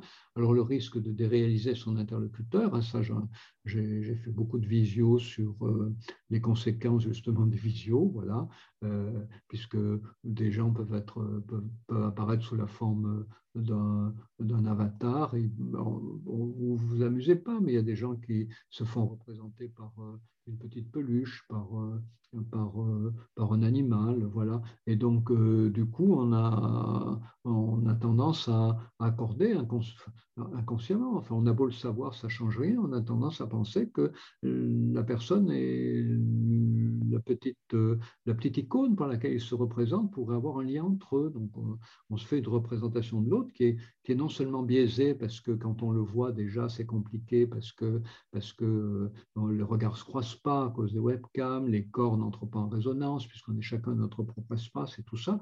Non seulement il y a toutes les difficultés de la rencontre en distanciel quand on voit les, les visages, mais il y a en plus pour les gens qui utilisent des petits avatars le risque euh, de voir notre interlocuteur à travers son avatar, de le déréaliser et finalement d'avoir l'impression de n'avoir affaire à personne. Ce qui fait que les agressions, les harcèlements, euh, qui sont parfois lancés par une personne contre une autre qu'il connaît, ces agressions peuvent être ensuite relayées par des personnes qui ne connaissent pas la victime, mais qui s'amusent à relayer parce que ça fait un effet de groupe et parce que la, le, la cible est totalement abstraite. La cible n'apparaît pas comme un être vivant, sensible, qui va souffrir de ce que l'on met contre lui. Voilà, les médias numériques, on pourra en, reparler si vous voulez. Donc l'endoctrinement idéologique précoce, je vous évoqué un petit peu tout à l'heure, hein, et j'étais intervenu euh, euh, je suis intervenu récemment au, 11e euh, congrès sur euh, les droits de l'enfant. Je fais la séance inaugurale sur les droits, c'était les droits de l'enfant l'ère numérique. J'ai fait la séance inaugurale. Mais il y a quelques années, j'étais intervenu déjà sur, au colloque international sur les droits de l'enfant en Suisse et j'avais insisté sur le droit de l'enfant à être sensibilisé au changement de perspective émotionnelle. Ça veut dire qu'il euh, y a tout un travail à faire. Alors, euh, euh, tout à l'heure, Marie-Elisabeth parlait du travail de l'empathie, mais il y a aussi un travail d'éducation à l'empathie à faire. Il faut bien comprendre que l'empathie émotionnelle, l'empathie affective, elle se construit toute seule. L'empathie affective, vous souriez au bébé, il vous sourit et tout. À huit mois, il fait la distinction entre lui et vous. Bon, sauf en cas d'autisme, voilà, où les choses se détraquent. Mais disons, c'est heureusement, euh, la plupart des enfants se développent bien, développent bien leur empathie affective. Et puis, l'empathie cognitive, c'est un peu plus compliqué. On voit bien dans les familles, des fois, il faut dire, ah ben, euh, ton frère, ne pense pas comme toi parce que parce qu'il est plus petit, ou ta sœur, elle ne pense pas comme toi parce qu'elle est une fille, toi, tu es un garçon. Voilà. Donc, euh, moi, je ne pense pas comme toi parce que tu sais, je suis un adulte, voilà, et je n'ai pas les mêmes expériences du monde que toi. Donc, euh, ça, il faut aussi contribuer à, l'empathie euh, cognitive, mais spontanément, les parents le font, les éducateurs aussi en évoquant d'autres cultures, d'autres religions, l'école, très bien, tout ça. Mais euh, la capacité de se mettre émotionnellement à la, euh, à la place d'autrui, émotionnellement à la place d'autrui, c'est très, très peu cultivé. Et justement, c'est ça qu'il faudrait cultiver beaucoup, beaucoup, beaucoup, beaucoup. Donc, on a mis au point, je vous en parlerai peut-être tout à l'heure, euh, l'activité théâtrale appelée Jeu des trois figures, voilà, je crois que je vous l'ai d'ailleurs déjà évoqué, l'activité théâtrale Jeux les trois figures, qui est justement qui invite les enfants à, éprouver successivement ce qu'on vit dans la peau d'un agresseur, dans la peau d'une victime, dans la peau, dans la peau du tiers, le tiers qui pourrait être sur les circonstances un témoin, un redresseur de tort qui se jette dans la mêlée pour venir en aide à la victime, ou bien, troisième éventualité du tiers, un sauveteur qui attend que l'agression soit terminée pour porter secours euh, à la victime. Donc on, on organise, enfin pas moi, mais donc les, les plusieurs niveaux de formation, mais donc les gens que je forme forment des enseignants à cette activité. Les enseignants l'ont avec leurs enfants euh, une, fois par, semaine. Voilà. Donc, euh, agrément éducation nationale touche beaucoup d'enfants, beaucoup, beaucoup de retours très positifs pour apprendre justement aux enfants à se mettre émotionnellement à la place d'autrui, et pas seulement intellectuellement. Les conditions sociales, bien sûr, tout ce qui accroît l'insécurité favorise la tendance à réduire la capacité d'empathie. On le voit aujourd'hui dans l'actualité. Hein, voilà. Nous nous, sentons tous, très insécurisés. Voilà. On ne sait pas ce qui va arriver, des tensions internationales, le Covid, le, réchauffement climatique. Et plus on est insécurisé, plus on, réduit sa capacité d'empathie à ceux qui nous sont les plus proches. Pas d'insister, on voit ça on entend ça tous les jours à la radio, on le dit tous les jours dans les journaux. Voilà. Euh, et, et, donc, du coup, en tant que médecin, il faut absolument veiller à, euh, à éviter de, de, créer des catégories. Alors, je, le dis parce que j'ai vu qu'il y avait une étude qui avait été lancée sur la manière dont les soignants considèrent les patients vaccinés et les patients non vaccinés. Ça, c'est extrêmement intéressant. C'est des études très, très importantes. Et vous voyez, on est, on est vraiment sur la tentative de comprendre des comportements de, des comportements de biais de familiarité, parce que les, les soignants sont vaccinés, les, des biais de familiarité qui peuvent toujours apparaître euh, à des endroits où on ne les attend pas. Donc, moi, je trouve formidable qu'une étude ait été lancée sur ces biais de familiarité des soignants avec les gens vaccinés comme eux et les gens non vaccinés différents d'eux, alors qu'ils ne sont pas si différents que ça, au fond, mais on peut avoir l'impression qu'ils le sont quand même. Voilà. Et puis les conditions professionnelles, hein, voilà, vous savez que traditionnellement, euh, toutes les institutions, c'est-à-dire euh, sanitaires, mais aussi euh, éducatives, ont toujours euh, cherché à établir un clivage entre les clients et nous. Voilà, voilà, on ne se mélange pas, les toilettes sont séparées, et puis, et puis il faut qu'on puisse se reconnaître du premier coup d'œil, voilà, avec une blouse ou pas de blouse, si on est dans les couloirs, et puis ben, ça exclut la possibilité d'avoir des rapports affectifs, des rapports amoureux, parce qu'il euh, faut garder, il faut maintenir euh, euh, la séparation. Alors c'est assoupli, hein, mais historiquement, toutes les institutions sont basées sur ce principe de séparation entre les intervenants et les usagers. Et puis les conflits d'empathie, alors ça j'en ai, c'est un, gros morceau de mon livre Empathie et manipulation. Conflit d'empathie, c'est très simple, hein, c'est les réductions de personnel il y a, sept infirmières voilà, dans un service. Il y en a une euh, en, congé de grossesse, il y en a deux en maladie, il y en a une qui démissionne, ben, euh, il en reste trois. Alors, quand elles étaient sept, chacune accordait beaucoup d'importance euh, aux patients dont elle s'occupait. À partir du moment où elles sont trois, elles vont avoir moins de temps pour chaque patient. Et qu'est-ce que c'est que le conflit d'empathie? C'est le fait que chacune de ces infirmières va être séparée, va être divisée intérieurement entre deux désirs. Le premier de ces désirs, c'est continuer à s'occuper des malades aussi bien qu'avant. Mais si une infirmière, quand y en a trois au lieu de sept, continue à s'occuper de quelques malades aussi bien qu'avant, elle ne pourra pas s'occuper de tous ceux dont elle doit maintenant s'occuper. Et qui va s'en occuper? Ses collègues. Donc, elle va augmenter la charge de travail de ses collègues sous prétexte de continuer à faire un bon travail. Mais, et, donc, c'est là qu'il y a un conflit d'empathie, parce que vous voyez que d'un côté, elle a de l'empathie pour les patients dont elle s'occupe, elle veut en être plus proche, elle veut mieux les comprendre, elle veut mieux les accompagner. Mais d'un autre côté, ben, elle a l'impression que ben, peut-être qu'il faut qu'elle réserve son empathie à ses collègues, c'est-à-dire qu'elle travaille beaucoup plus vite, beaucoup moins bien, mais pour que ses collègues puissent, elles aussi, avoir quand même un petit peu de temps pour les patients. Donc, conflit d'empathie, si je continue à m'occuper des patients, mes collègues vont avoir toute la charge. Et si je fais comme mes collègues, c'est-à-dire qu'on décide de travailler toutes ou tous beaucoup plus vite euh, et passer beaucoup moins de temps avec les patients, le travail se dégrade, mais on reste un groupe on reste le groupe des, des, soignants, les trois qui restent, voilà, on fait la même chose, on s'aligne les uns sur les autres. Ça, c'est un conflit d'empathie. Mais il faut bien comprendre que lorsqu'il existe un conflit d'empathie, personne n'est gagnant. Les malades, évidemment, sont perdants. Mais vous ne pouvez, pas, vous pouvez pas piétiner une moitié d'empathie pour augmenter l'autre. Là, on n'est plus dans la balance. Hein. Si vous piétinez votre empathie pour les patients, tôt ou tard, vous piétinez votre empathie pour vos collègues. Vous nuisez à votre capacité d'empathie d'une façon qui va euh, perturber votre empathie de façon générale et pas seulement avec les patients.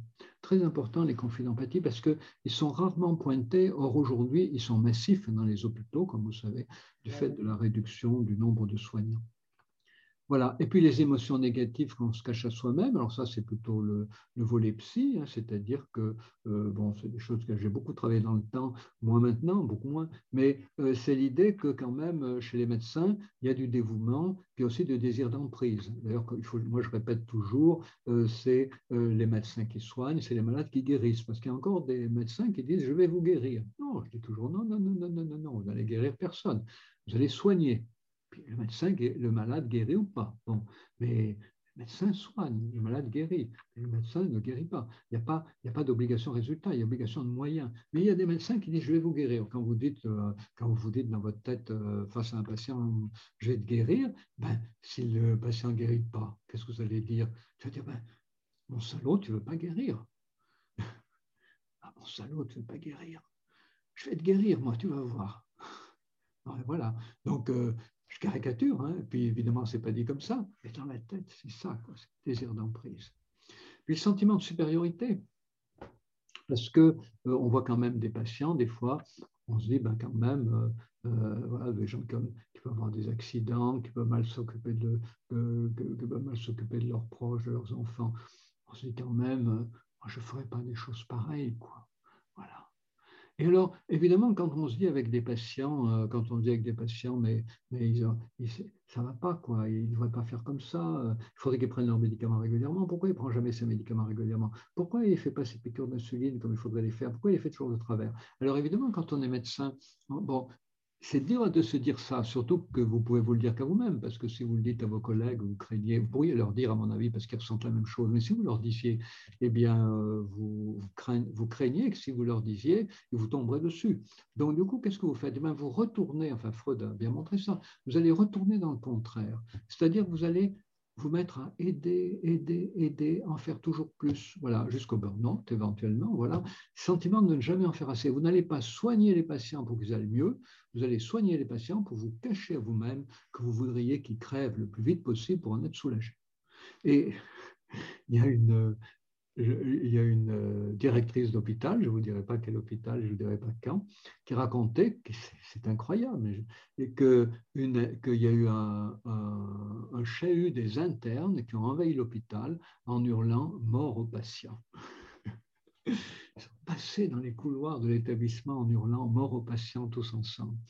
Ah ben, c'est totalement inacceptable, évidemment. Mais il faut bien comprendre que c'est ce qu'on appelle en psychanalyse le retour du refoulé. C'est-à-dire que moi j'ai dit, mais il faut prendre ça à bras le corps. Il faut que pendant leurs études, on leur dise, vous pouvez à la fois avoir envie d'aider ces gens, avoir envie de vous dévouer pour eux, et en même temps, parfois, avoir de la haine pour eux. C'est quand même une grande découverte de la psychanalyse d'accepter qu'on ait des sentiments contradictoires, on est pétri de sentiments contradictoires, et ça rejoint ce que je vous disais tout à l'heure, cette forme d'empathie pour soi de, capacité de se mettre émotionnellement à plusieurs places. Je peux me mettre émotionnellement à la place de quelqu'un qui a envie d'aider le patient et je peux me mettre émotionnellement à la place de quelqu'un qui est le patient. Et c'est parce que je peux me mettre émotionnellement à la place de quelqu'un qui est le patient et que je peux éventuellement en rire, en plaisanter. Moi, je dessine comme ça des trucs des fois pas possible, mais parce que euh, parce que c'est ce qui justement c'est ce qui va permettre de ne pas se le cacher et de ne pas tomber dans une, action forcenée pour arriver à, à, à, se cacher à soi-même ce que l'on éprouve au fond de soi. Voilà.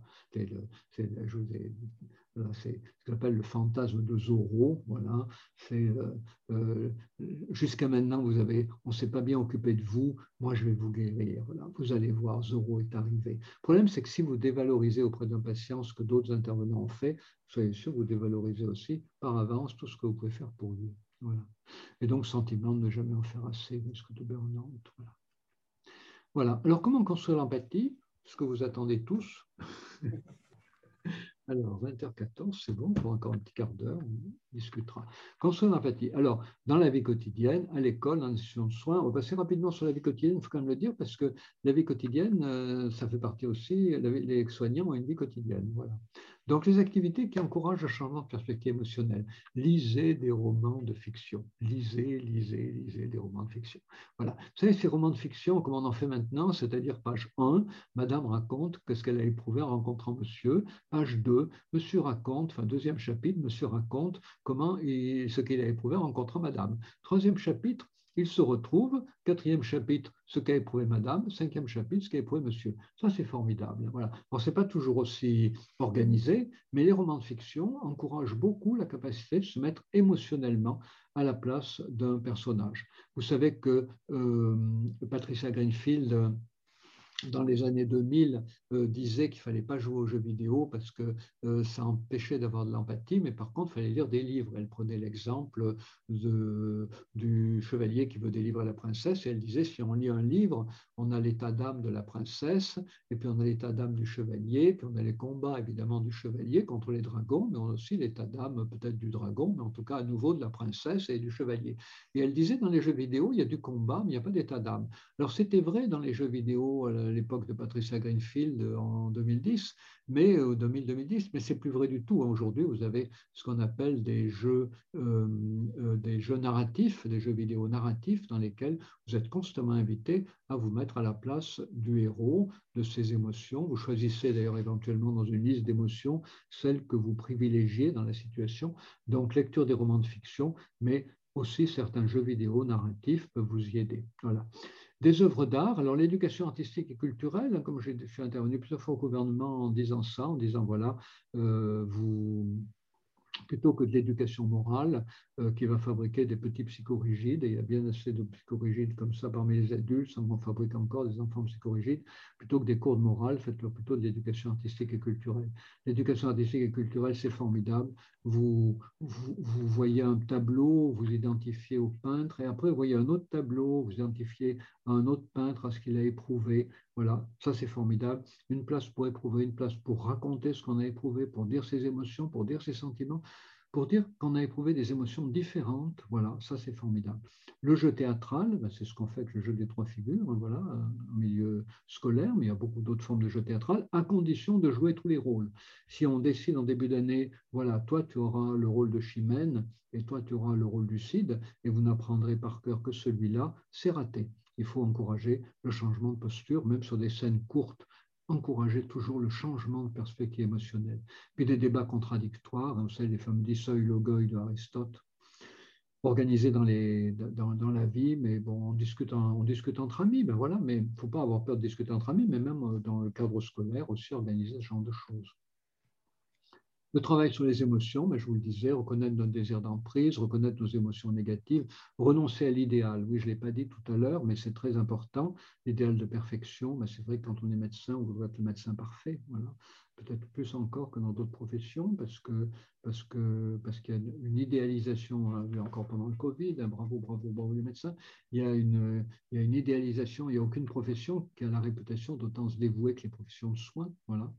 Et, et, donc du coup, euh, c'est un idéal extrêmement porteur, comme tout idéal, mais en même temps, parfois, il faut savoir y renoncer, et, parce qu'on n'est jamais à la hauteur, et ça risque encore une fois de provoquer le burn-out. Et puis accepter la réciprocité. Voilà, si, si, euh, si je m'occupe, euh, si j'ai en, psychanalyse à trois fois par semaine un patient extrêmement difficile, extrêmement difficile, et qu'au bout de, de huit ans, euh, il va beaucoup mieux, et qui me dit Je veux vous remercier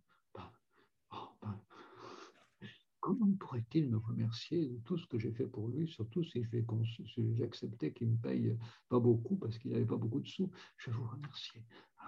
Alors, puis il vous apporte, je sais pas moi, un petit truc, un petit truc, un petit truc minuscule, peut-être acheté au puce d'ailleurs, euh, horrible, et puis ou bien acheté dans un magasin bon marché que jamais vous auriez, vous, vous tournez la tête quand vous passez devant la vitrine du magasin tellement ça vous paraît Ah ben voilà, ben merci, oh merci, je suis n'y attendez pas. Ça, vous ne mentirez pas en le disant. Voilà, donc euh, ça c'est important d'accepter ce principe de responsabilité parce que les patients, ils vous payent et bizarrement, ils considèrent le fait de vous avoir payé, c'est un contrat, ce n'est pas une reconnaissance. C'est le, cadeau, ils, ils vous payent pour vous, ils vous font un cadeau pour se faire plaisir. Et c'est ce plaisir qu'il faut leur reconnaître. C'est très important. Voilà, alors à l'école, on va passer vite, hein, voilà, ça recoupe des choses déjà dites, hein. développer le travail collaboratif, le tutorat entre élèves, la pédagogie de projet, on y revient tout le temps, mais hélas, hélas, trois fois hélas, ça, tarde à se faire à l'éducation nationale. Les débats et controverses, je vous l'ai dit, modèle du seuil Google, le jeu des trois figures, il y a un site qui est, je dois reconnaître, plutôt bien fait, vous tapez jeu des trois figures et vous trouverez troisfigures.org. Voilà, on a fait ça notamment au Liban, mais il faut bien reconnaître que compte tenu de la situation, c'est une petite, petite, petite goutte d'eau dans la mer. Voilà, de la maternelle à la sixième. Et puis en institution de soins. Alors, pensez la démarche de soins, je vous fais une proposition. Là, pensez à la démarche de soins comme une recherche d'équilibre, de résilience et d'autonomie du patient. Voilà. Et une recherche d'équilibre. Alors pourquoi? Parce que, on l'a évoqué, la médecine à l'ère numérique, c'est concilier la, la, vie privée et, la vie sociale.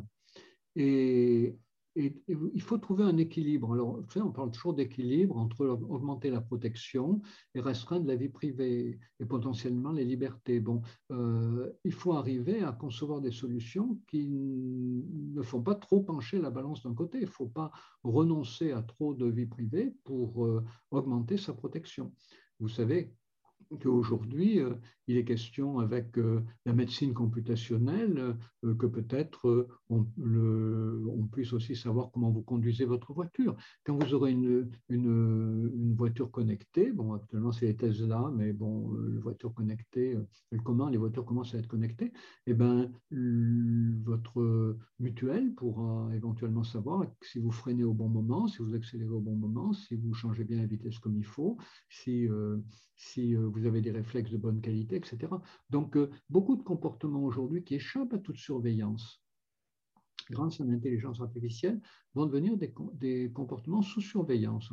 On rentre dans ce qu'un auteur américain appelle le capitalisme de surveillance, c'est-à-dire euh, euh, surveiller de manière à pouvoir réduire les coûts. Voilà, et donc, par exemple, modifier les contrats d'assurance des personnes à risque qui conduisent mal. Voilà, actuellement, on ne sait pas qu'ils conduisent mal, parce que peut-être que le fait de conduire mal, ça ne provoque pas toujours des, des, accidents. Ça, peut être chronique, voilà, mais c'est potentiellement un risque d'accident plus grand. Et puis, euh, ça peut être aussi le signe qu'on n'a pas les compétences suffisantes pour euh, continuer à conduire.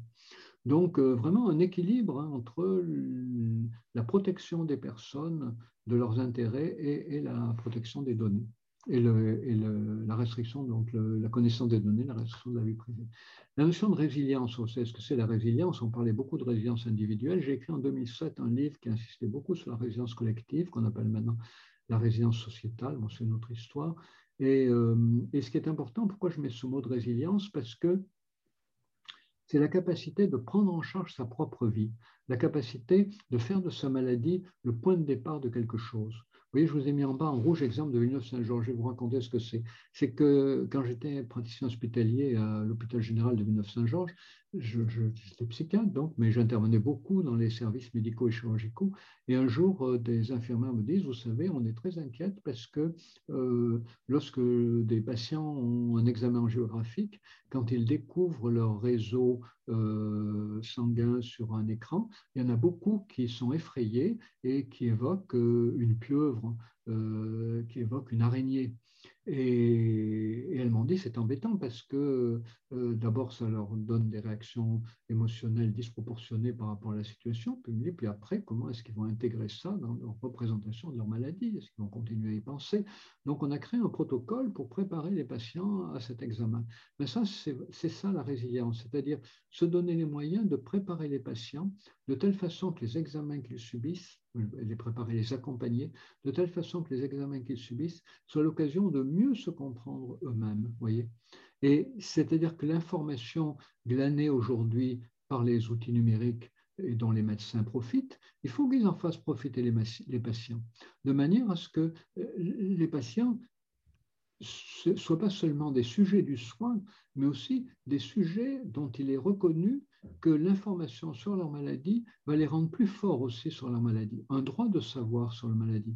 Et ce droit à savoir sur la maladie, vous avez une catégorie de patients qui a beaucoup travaillé à la faire reconnaître, mais aujourd'hui, hélas, c'est un peu en régression, sous l'effet de l'IA notamment, c'est les malades du sida. C'est que les malades du sida voulaient tout savoir sur la maladie dont ils souffraient, ils voulaient être partie prenante du traitement et partie prenante de la politique de santé. Eh bien, c'est une leçon très importante. Il faudrait revenir à cette idée-là, il faudrait que il faudrait encourager les malades non seulement à vouloir tout savoir sur ce dont ils souffrent, non seulement être partie prenante de leur traitement, mais au-delà de la politique de santé, et en tout cas, que euh, les informations sur leur maladie leur soient données de manière que ça participe à leur appropriation, à leur appropriation subjective euh, euh, de, de, de, leur propre existence. Voilà.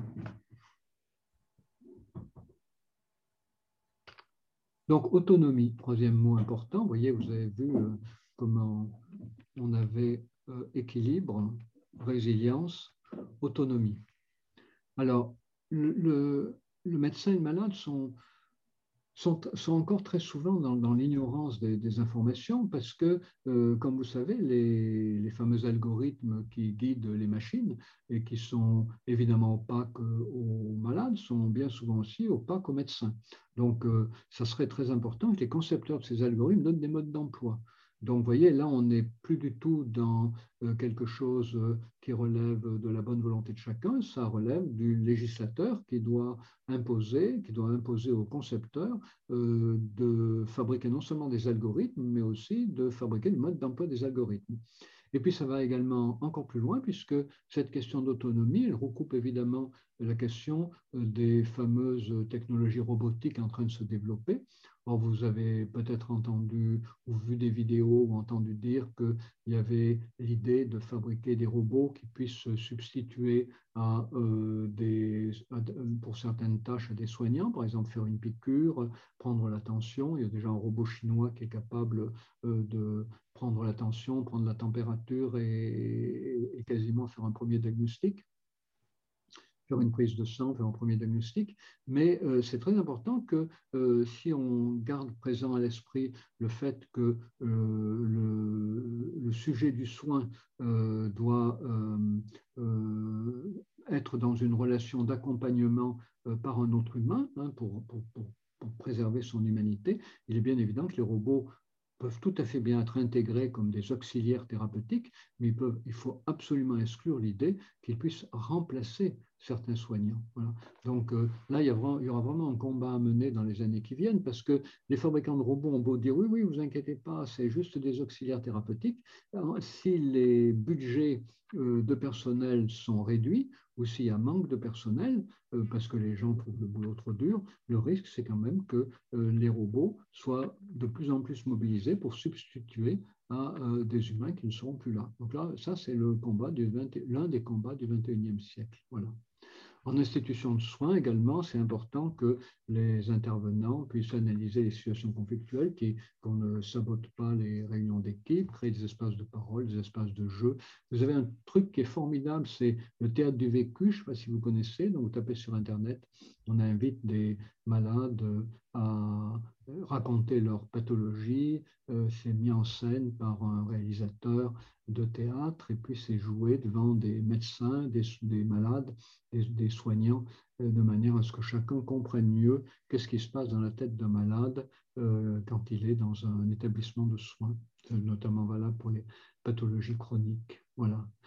Alors en conclusion, ben voilà, donc vous avez vu, c'est un problème complexe et en même temps on touche un peu tous les domaines, on touche euh, à la relation médecin-malade, on touche à l'intelligence artificielle aujourd'hui inévitablement avec la médecine computationnelle.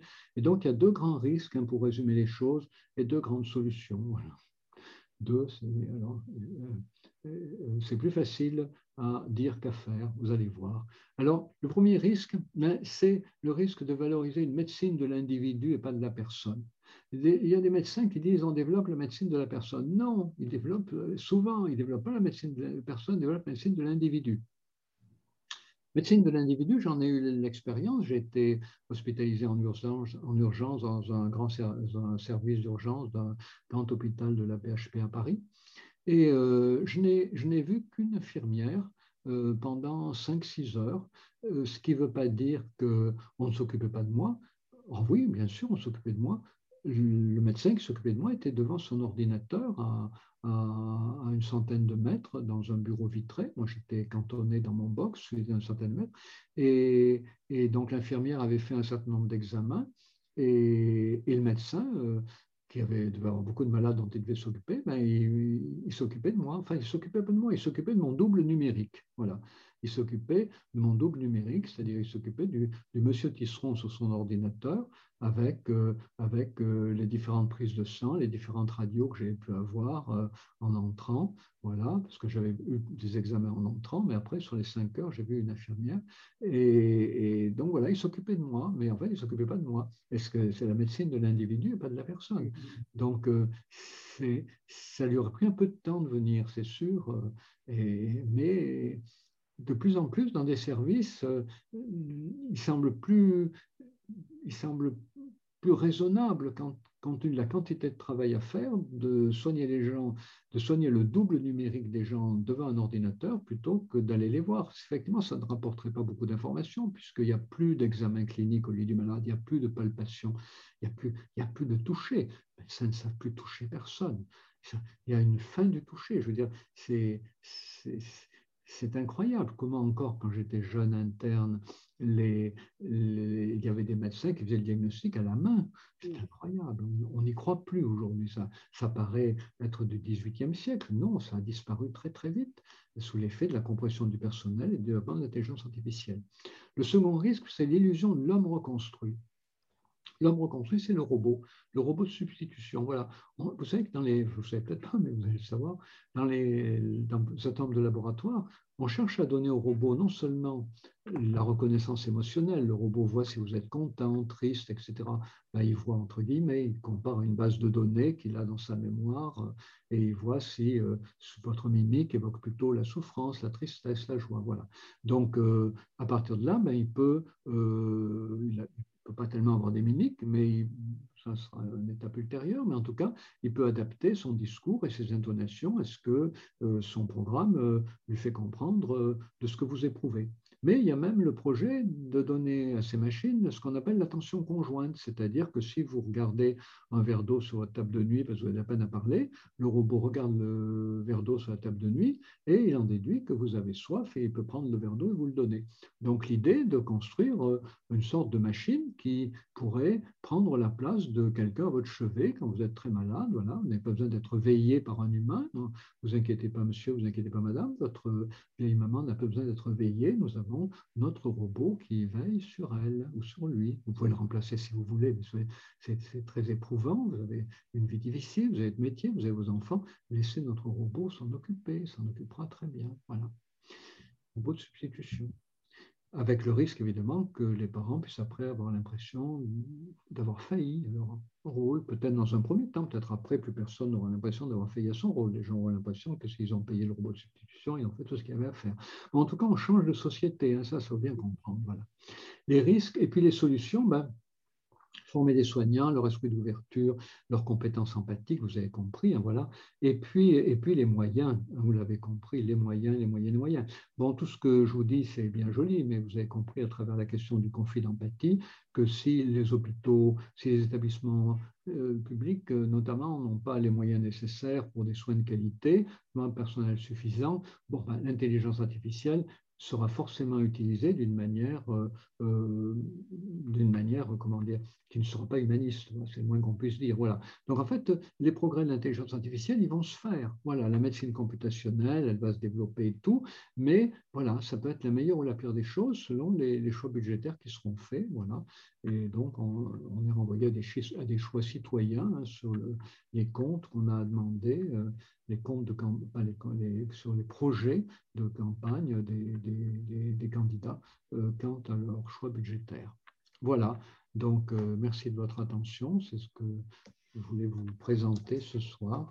Calorie, on a un petit moment pour merci la discussion. Beaucoup. Oui, on a un petit peu dépassé, mais on a le temps de faire, de mm. faire euh, le tour de ceux qui veulent nous poser des questions. Merci beaucoup, bien sûr, pour cette riche, riche intervention et euh, le constat quand même qu'il peut y avoir une certaine inquiétude en effet à l'évolution, euh, euh, qu'on est à la, dans une fourche où on va aller d'un côté ou d'un autre et que peut-être que vous étiez encore un exemple de quelqu'un qui partait des humanités avec des études de Cagne et, que on, ça sera sûrement plus possible dans quelques temps et le pire, c'est qu'on ne veut pas nécessairement rajouter aux études de médecine, même scientifiques, qui sont très nécessaires, ce côté humain. On a l'impression presque que ce n'est pas si nécessaire que ça. Moi, je m'inquiète beaucoup, par exemple, qu'en voyant les DU, les DU, dès l'instant que ce n'est pas l'apprentissage d'une technique ou l'apprentissage de quelque chose de très euh, euh, euh, pratico-pratique, c'est peut-être de la perte de temps et ça, c'est inquiétant. Euh, tout le monde croit très bien connaître la relation, sait, c'est facile, c'est machin. Et c'est comme ça qu'on voit qu'on va vers des dérives importantes. Euh, je laisse se préparer une question en vous disant, moi, est-ce qu'on n'est pas déjà dans la, vraiment la conséquence directe d'une de ces dérives avec la woke et la cancel culture?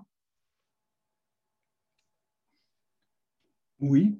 Euh, écoutez, il faut, ne faut pas désespérer. je ne sais pas ce qu'en pensent les autres. Faudrait que je, je regardais, il y a un message. Je regardais, il y a un message. Voilà, je voulais vous partir, oui. oui. oui, Alors, euh, Bertrand Nouaille est un philosophe euh, euh, ici à Clermont-Ferrand qui s'intéresse beaucoup au corps, à la santé, etc., qui est toujours avec nous et qui a dû partir, mais qui a laissé cette question.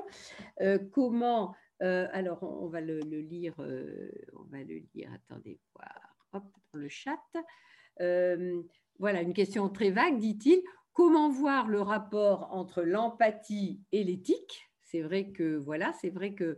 Alors, il pose plus exactement défendez-vous une morale de l'empathie?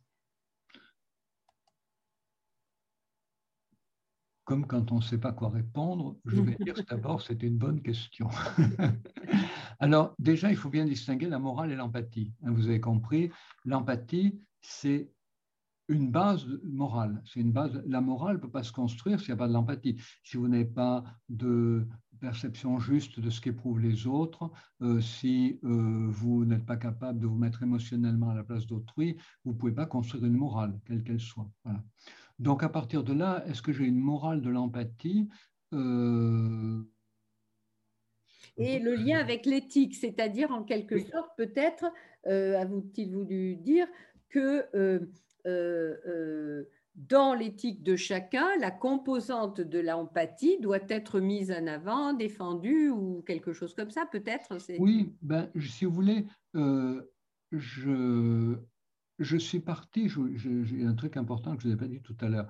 Quand j'ai commencé à travailler sur l'empathie, en fait, c'était l'époque où j'avais été mandaté euh, par, le, par le gouvernement, par plusieurs ministères, pour travailler sur la violence scolaire et notamment sur les conséquences des images violentes, sur les comportements violents des élèves. C'était en 1997. Entre 1997 et 2000, j'ai mené une étude de trois ans sur ces questions à la demande du ministère de l'Éducation nationale, du ministère de la Famille et du ministère de la Culture.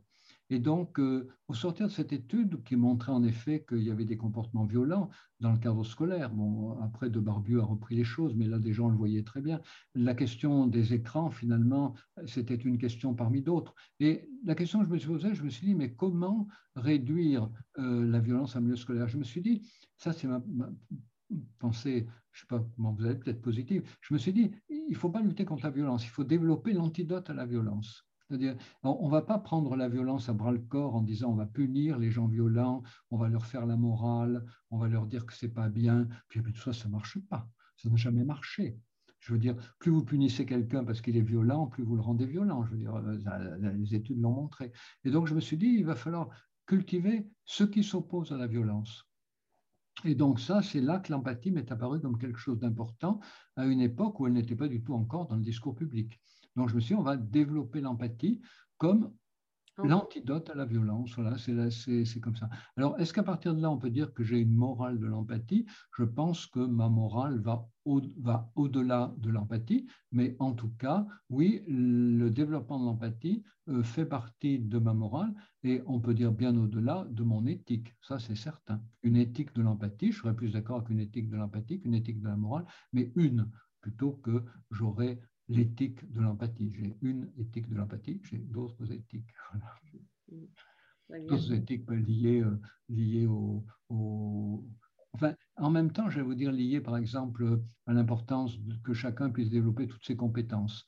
Mais euh, ça, si vous voulez, euh, ça peut aussi rentrer sous l'étiquette de l'empathie, puisqu'on a vu que c'était l'empathie pour soi en partie, mais c'est aussi les conditions sociales. Donc euh, l'empathie au sens où je parle de la résilience, c'est-à-dire au sens où euh, c'est pas c'est une composante de chacun qui a des éléments génétiques, biologiques, des éléments éducatifs et des éléments liés à l'environnement social et donc aussi au choix politique de la société dans laquelle on vit. On ne peut pas être empathique pour tout le monde dans toutes les sociétés. Oui, c'est sûr qu'il y, a des choix. Est-ce qu'il y a des questions? Ou est-ce que on arrive à la fin de, de notre rencontre qui était vraiment euh, très très riche.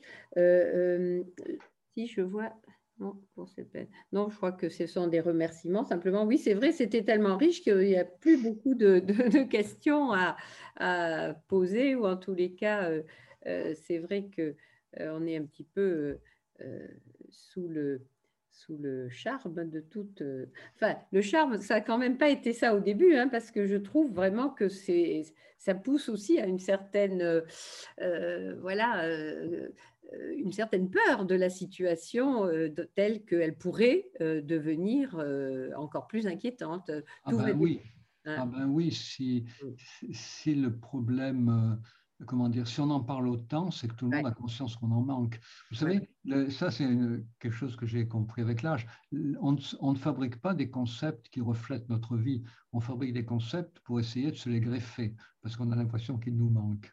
Et euh, je suis toujours étonné quand je côtoie des philosophes qui ont construit des systèmes de découvrir à quel point ils sont l'exemple totalement opposé à leur système. Mm. C'est-à-dire euh, euh, quelqu'un qui est incapable d'ouvrir une bouteille avec un tire-bouchon va faire une théorie de la relation aux objets. Quelqu'un qui est incapable de travailler avec d'autres philosophes va faire une philosophie du travail collaboratif. C'est-à-dire qu'on produit des concepts pour essayer, l'être humain produit des concepts pour essayer de, de, de développer ce qu'il a le sentiment qui lui manque. Aujourd'hui, on parle beaucoup d'empathie, de compassion, de bienveillance, de résonance, parce que beaucoup de gens, en effet, ont l'impression qu'on en manque. Voilà. Le problème, c'est qu'il y a ce fameux biais de familiarité qui fait que des gens peuvent avoir l'impression qu'on en manque en famille.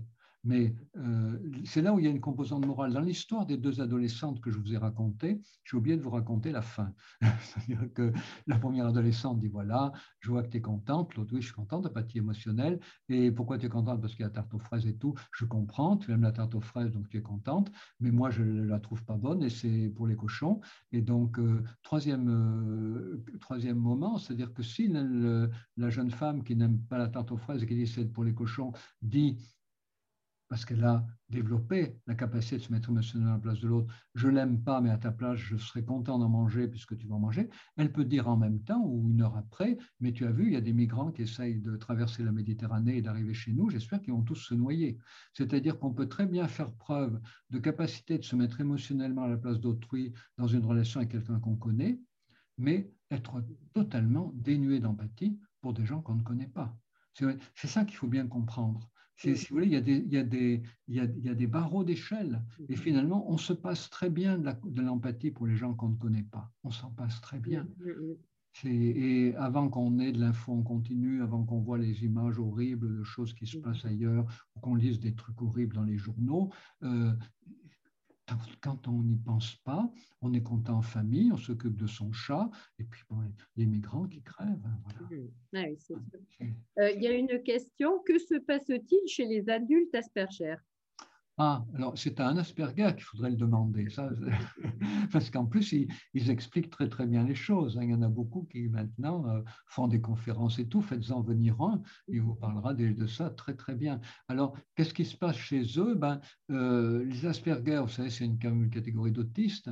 Ce qu'on sait quand même par rapport aux, enfants autistes, c'est que quand ils sont petits, ils n'ont pas justement cette capacité euh, d'accepter l'émotion suscitée par la mimique. C'est-à-dire la maman sourit grand à son bébé, grand, le bébé sourit grand, il sent du plaisir, les deux sont contents. Un enfant autiste, la maman sourit grand, le bébé s'efforce de sourire, et là, deux hypothèses, probablement la seconde qui est bonne. La première, c'est qu'il n'éprouve rien, très peu, donc il ne voit pas pourquoi il pouf, ça retombe. Deuxième hypothèse, il s'efforce de sourire et là, il est submergé d'émotions et il se protège, pouf, il retombe. C'est-à-dire que quand la maman sourit, après une petite période où le bébé essaye, il renonce. Donc le bébé garde toujours le visage immobile. Alors le parent s'angoisse, le parent essaye de sourire toujours plus, voilà, puis le parent s'angoisse toujours plus, mais finalement, alors il essaye de stimuler toujours plus l'enfant. Mais donc c'est ça l'entrée dans l'autisme, hein, c'est l'incapacité de l'enfant d'interagir avec la mimogestualité de l'adulte. Et donc, les Asperger en parlent très très bien, hein, voilà, mais en même temps, c'est pas homogène, hein, voilà. Il y a Asperger autistes de haut niveau, mais enfin, ils peuvent être de haut niveau dans différents domaines, c'est assez compliqué. Mais en tout cas, il y a cette idée chez les autistes Asperger, je ne connais pas bien, mais chez les autistes, les Asperger en font partie, c'est le fait que l'imitation émotionnelle, pardon, l'imitation motrice est bloquée par le fait que l'imitation émotionnelle ne suive pas correctement, soit par défaut, soit par excès, et du coup les mimiques se figent, et du coup la communication s'arrête. Et on considère que l'enfant, pendant longtemps, les, soignants ont considéré que l'enfant n'éprouvait rien, alors que probablement il éprouve au contraire tellement, tellement, tellement qu'il préfère rester figé. D'accord, merci. Alors, euh, l'homme peut-il devenir froid comme une machine qui devient la relation la plus régulière et chronophage dans une journée, meilleur, euh, meilleur collègue, meilleur compagnon. Vite, je me déconnecte. Alors, je ne sais pas si elle veut dire qu'elle se déconnecte à la machine ou si elle se déconnecte. Oui, je pense que c'est dans la suite, non? Oui, je pense que. Euh, Sonia, vous pouvez nous, nous, dire là ce que. Sonia Lefebvre, euh, pour votre, la dernière partie de la phrase, est-ce que c'est dans le contexte de la première? Donc l'homme peut-il devenir froid comme une machine qui devient la relation la plus régulière et chronophage dans une journée? Euh, Voilà. Meilleur collègue, meilleur compagnon. Non, elle est, partie. Non, elle est partie, je pense. Oui, elle est partie. Par gentillesse, elle laisse les Non, voilà. Oui, trop de temps. Oui, trop de temps sur la machine. Oui, alors l'homme peut-il devenir froid comme une machine? Oui, eh ben, mais, alors c'est la question, euh, vous savez, c'est les, fameux, pervers, quoi. C'est-à-dire, euh, il y aurait une catégorie, de la même manière qu'à des enfants autistes qui, qui essayent d'imiter mais qui n'éprouve pas ou trop probablement, et donc qui cesse d'imiter, qui s'enferme. Il y a euh, une catégorie d'individus qu'on appelle les pervers, qui semble-t-il a une très bonne euh, capacité de comprendre les émotions d'autrui, mais qui est totalement incapable de se mettre émotionnellement à leur place. Et il a même été montré que probablement ces personnalités font d'excellents bourreaux parce qu'ils euh, perçoivent très bien les émotions euh, de leurs victimes, euh, ils comprennent très bien la dynamique émotionnelle de leurs victimes, donc ils peuvent adapter leur torture, le, choix de la torture, l'ampleur de la torture à leurs victimes. Ils sont très froids, ils n'ont aucun plaisir à torturer, et comme ils n'ont aucun plaisir à torturer, ils sont tout entiers accaparés par leurs tâches, de bien faire, le désir de bien faire, de bien torturer pour obtenir le renseignement que le chef a demandé. Ces bourreaux sont, les plus terribles. Hein. Tous les gens torturés disent que ce sont les bourreaux les plus abominables. C'est ceux qui manifestement n'éprouvent rien, qui donnent l'impression même à la victime qu'elle n'est plus un être humain, parce que le bourreau n'est plus un être humain. C'est une machine à torturer. Et, du coup, il y a cette, cette, cette, situation de, de, en miroir, hein, de, enfin, cette situation dans laquelle la, la, victime euh, se met à, à, à, douter même de sa, sa, sa qualité d'être humain, puisque le bourreau la traite comme on traiterait un légume quand on va le faire cuire, voilà, sans état d'âme. Voilà. Et, donc voilà, il y a cette catégorie-là de, de, personnalités qu'on appelle perverses. Alors il paraît qu'il y, y, en a très peu. Bonne nouvelle, il paraît qu'il y en a très peu.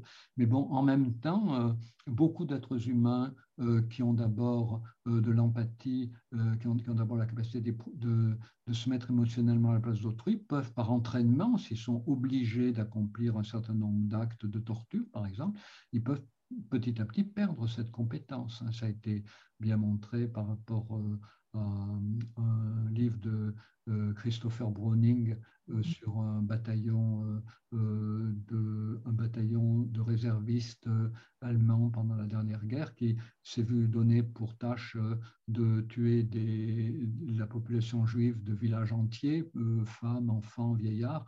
Et au début, beaucoup ne voulaient pas, beaucoup étaient malades, beaucoup souffraient de faire une chose aussi horrible, mais à la troisième, quatrième fois, il l'avait intégré. Voilà, il le faisait machinalement. Voilà. Donc, il ne faut pas oublier non plus qu'on peut fabriquer ce comportement. Il y a des pervers qui semble-t-il qui l'ont, euh, voilà, comme, il y a des enfants autistes, il y a semble-t-il des gens qui, ont cette, qui, sont dénués de toute de toute tendance à se mettre émotionnellement à la place d'autrui. Mais hélas, hein, de même que l'être humain peut faire des sélections d'animaux pour euh, voilà, fabriquer des chiens, des chiens minuscules et, tout blancs à partir de chiens loups euh, grands et noirs, voilà, et ben, on peut fabriquer aussi des humains, et c'est même beaucoup plus rapide, hein, des humains cruels, hein, des, humains, des humains sans état d'âme pas des humains sadiques, pas des gens qui prennent plaisir à torturer. Vous savez, c'est dans, euh, faut voir les films de Ritipan, notamment S21, et dans le camp de concentration S21, il y avait un code du bourreau, et l'injonction numéro un du code du bourreau, c'était le bourreau n'éprouve pas de plaisir à torturer. Il ne fallait pas que le bourreau éprouve du plaisir. Si le bourreau éprouve du plaisir, il fait passer son plaisir avant tout, il risque de tuer la victime et d'oublier qu'il est là pour en obtenir un renseignement. Le pire, c'est le bourreau glacé. c'est le bourreau pervers. Une autre question pour ne pas rester sur le bourreau pervers? Le bourreau machine, c'est le bourreau machine. Mais vous savez, l'être humain, euh, l'être humain a la capacité de se comporter comme une machine. D'ailleurs, euh, je veux dire, euh, il y a un certain nombre d'États qui visent à ce que ces citoyens se comportent comme des machines avant de pouvoir les remplacer par des machines. Mm. Mm. Et puis même, il y a, il y a cette, cette, chose, ce qu'on appelle la servitude volontaire. La servitude volontaire, c'est le fait d'obéir aux ordres, de ne pas avoir à réfléchir à ce qu'on a à faire, de ne pas se prendre en charge soi-même, de faire ce que le chef demande, voilà, le mieux possible pour avoir un, grand merci du chef, une belle reconnaissance sociale, éventuellement la médaille. médaille.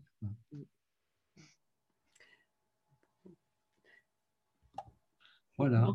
Voilà, et eh bien, écoutez, on va se séparer en vous remerciant vraiment beaucoup pour cette très riche intervention.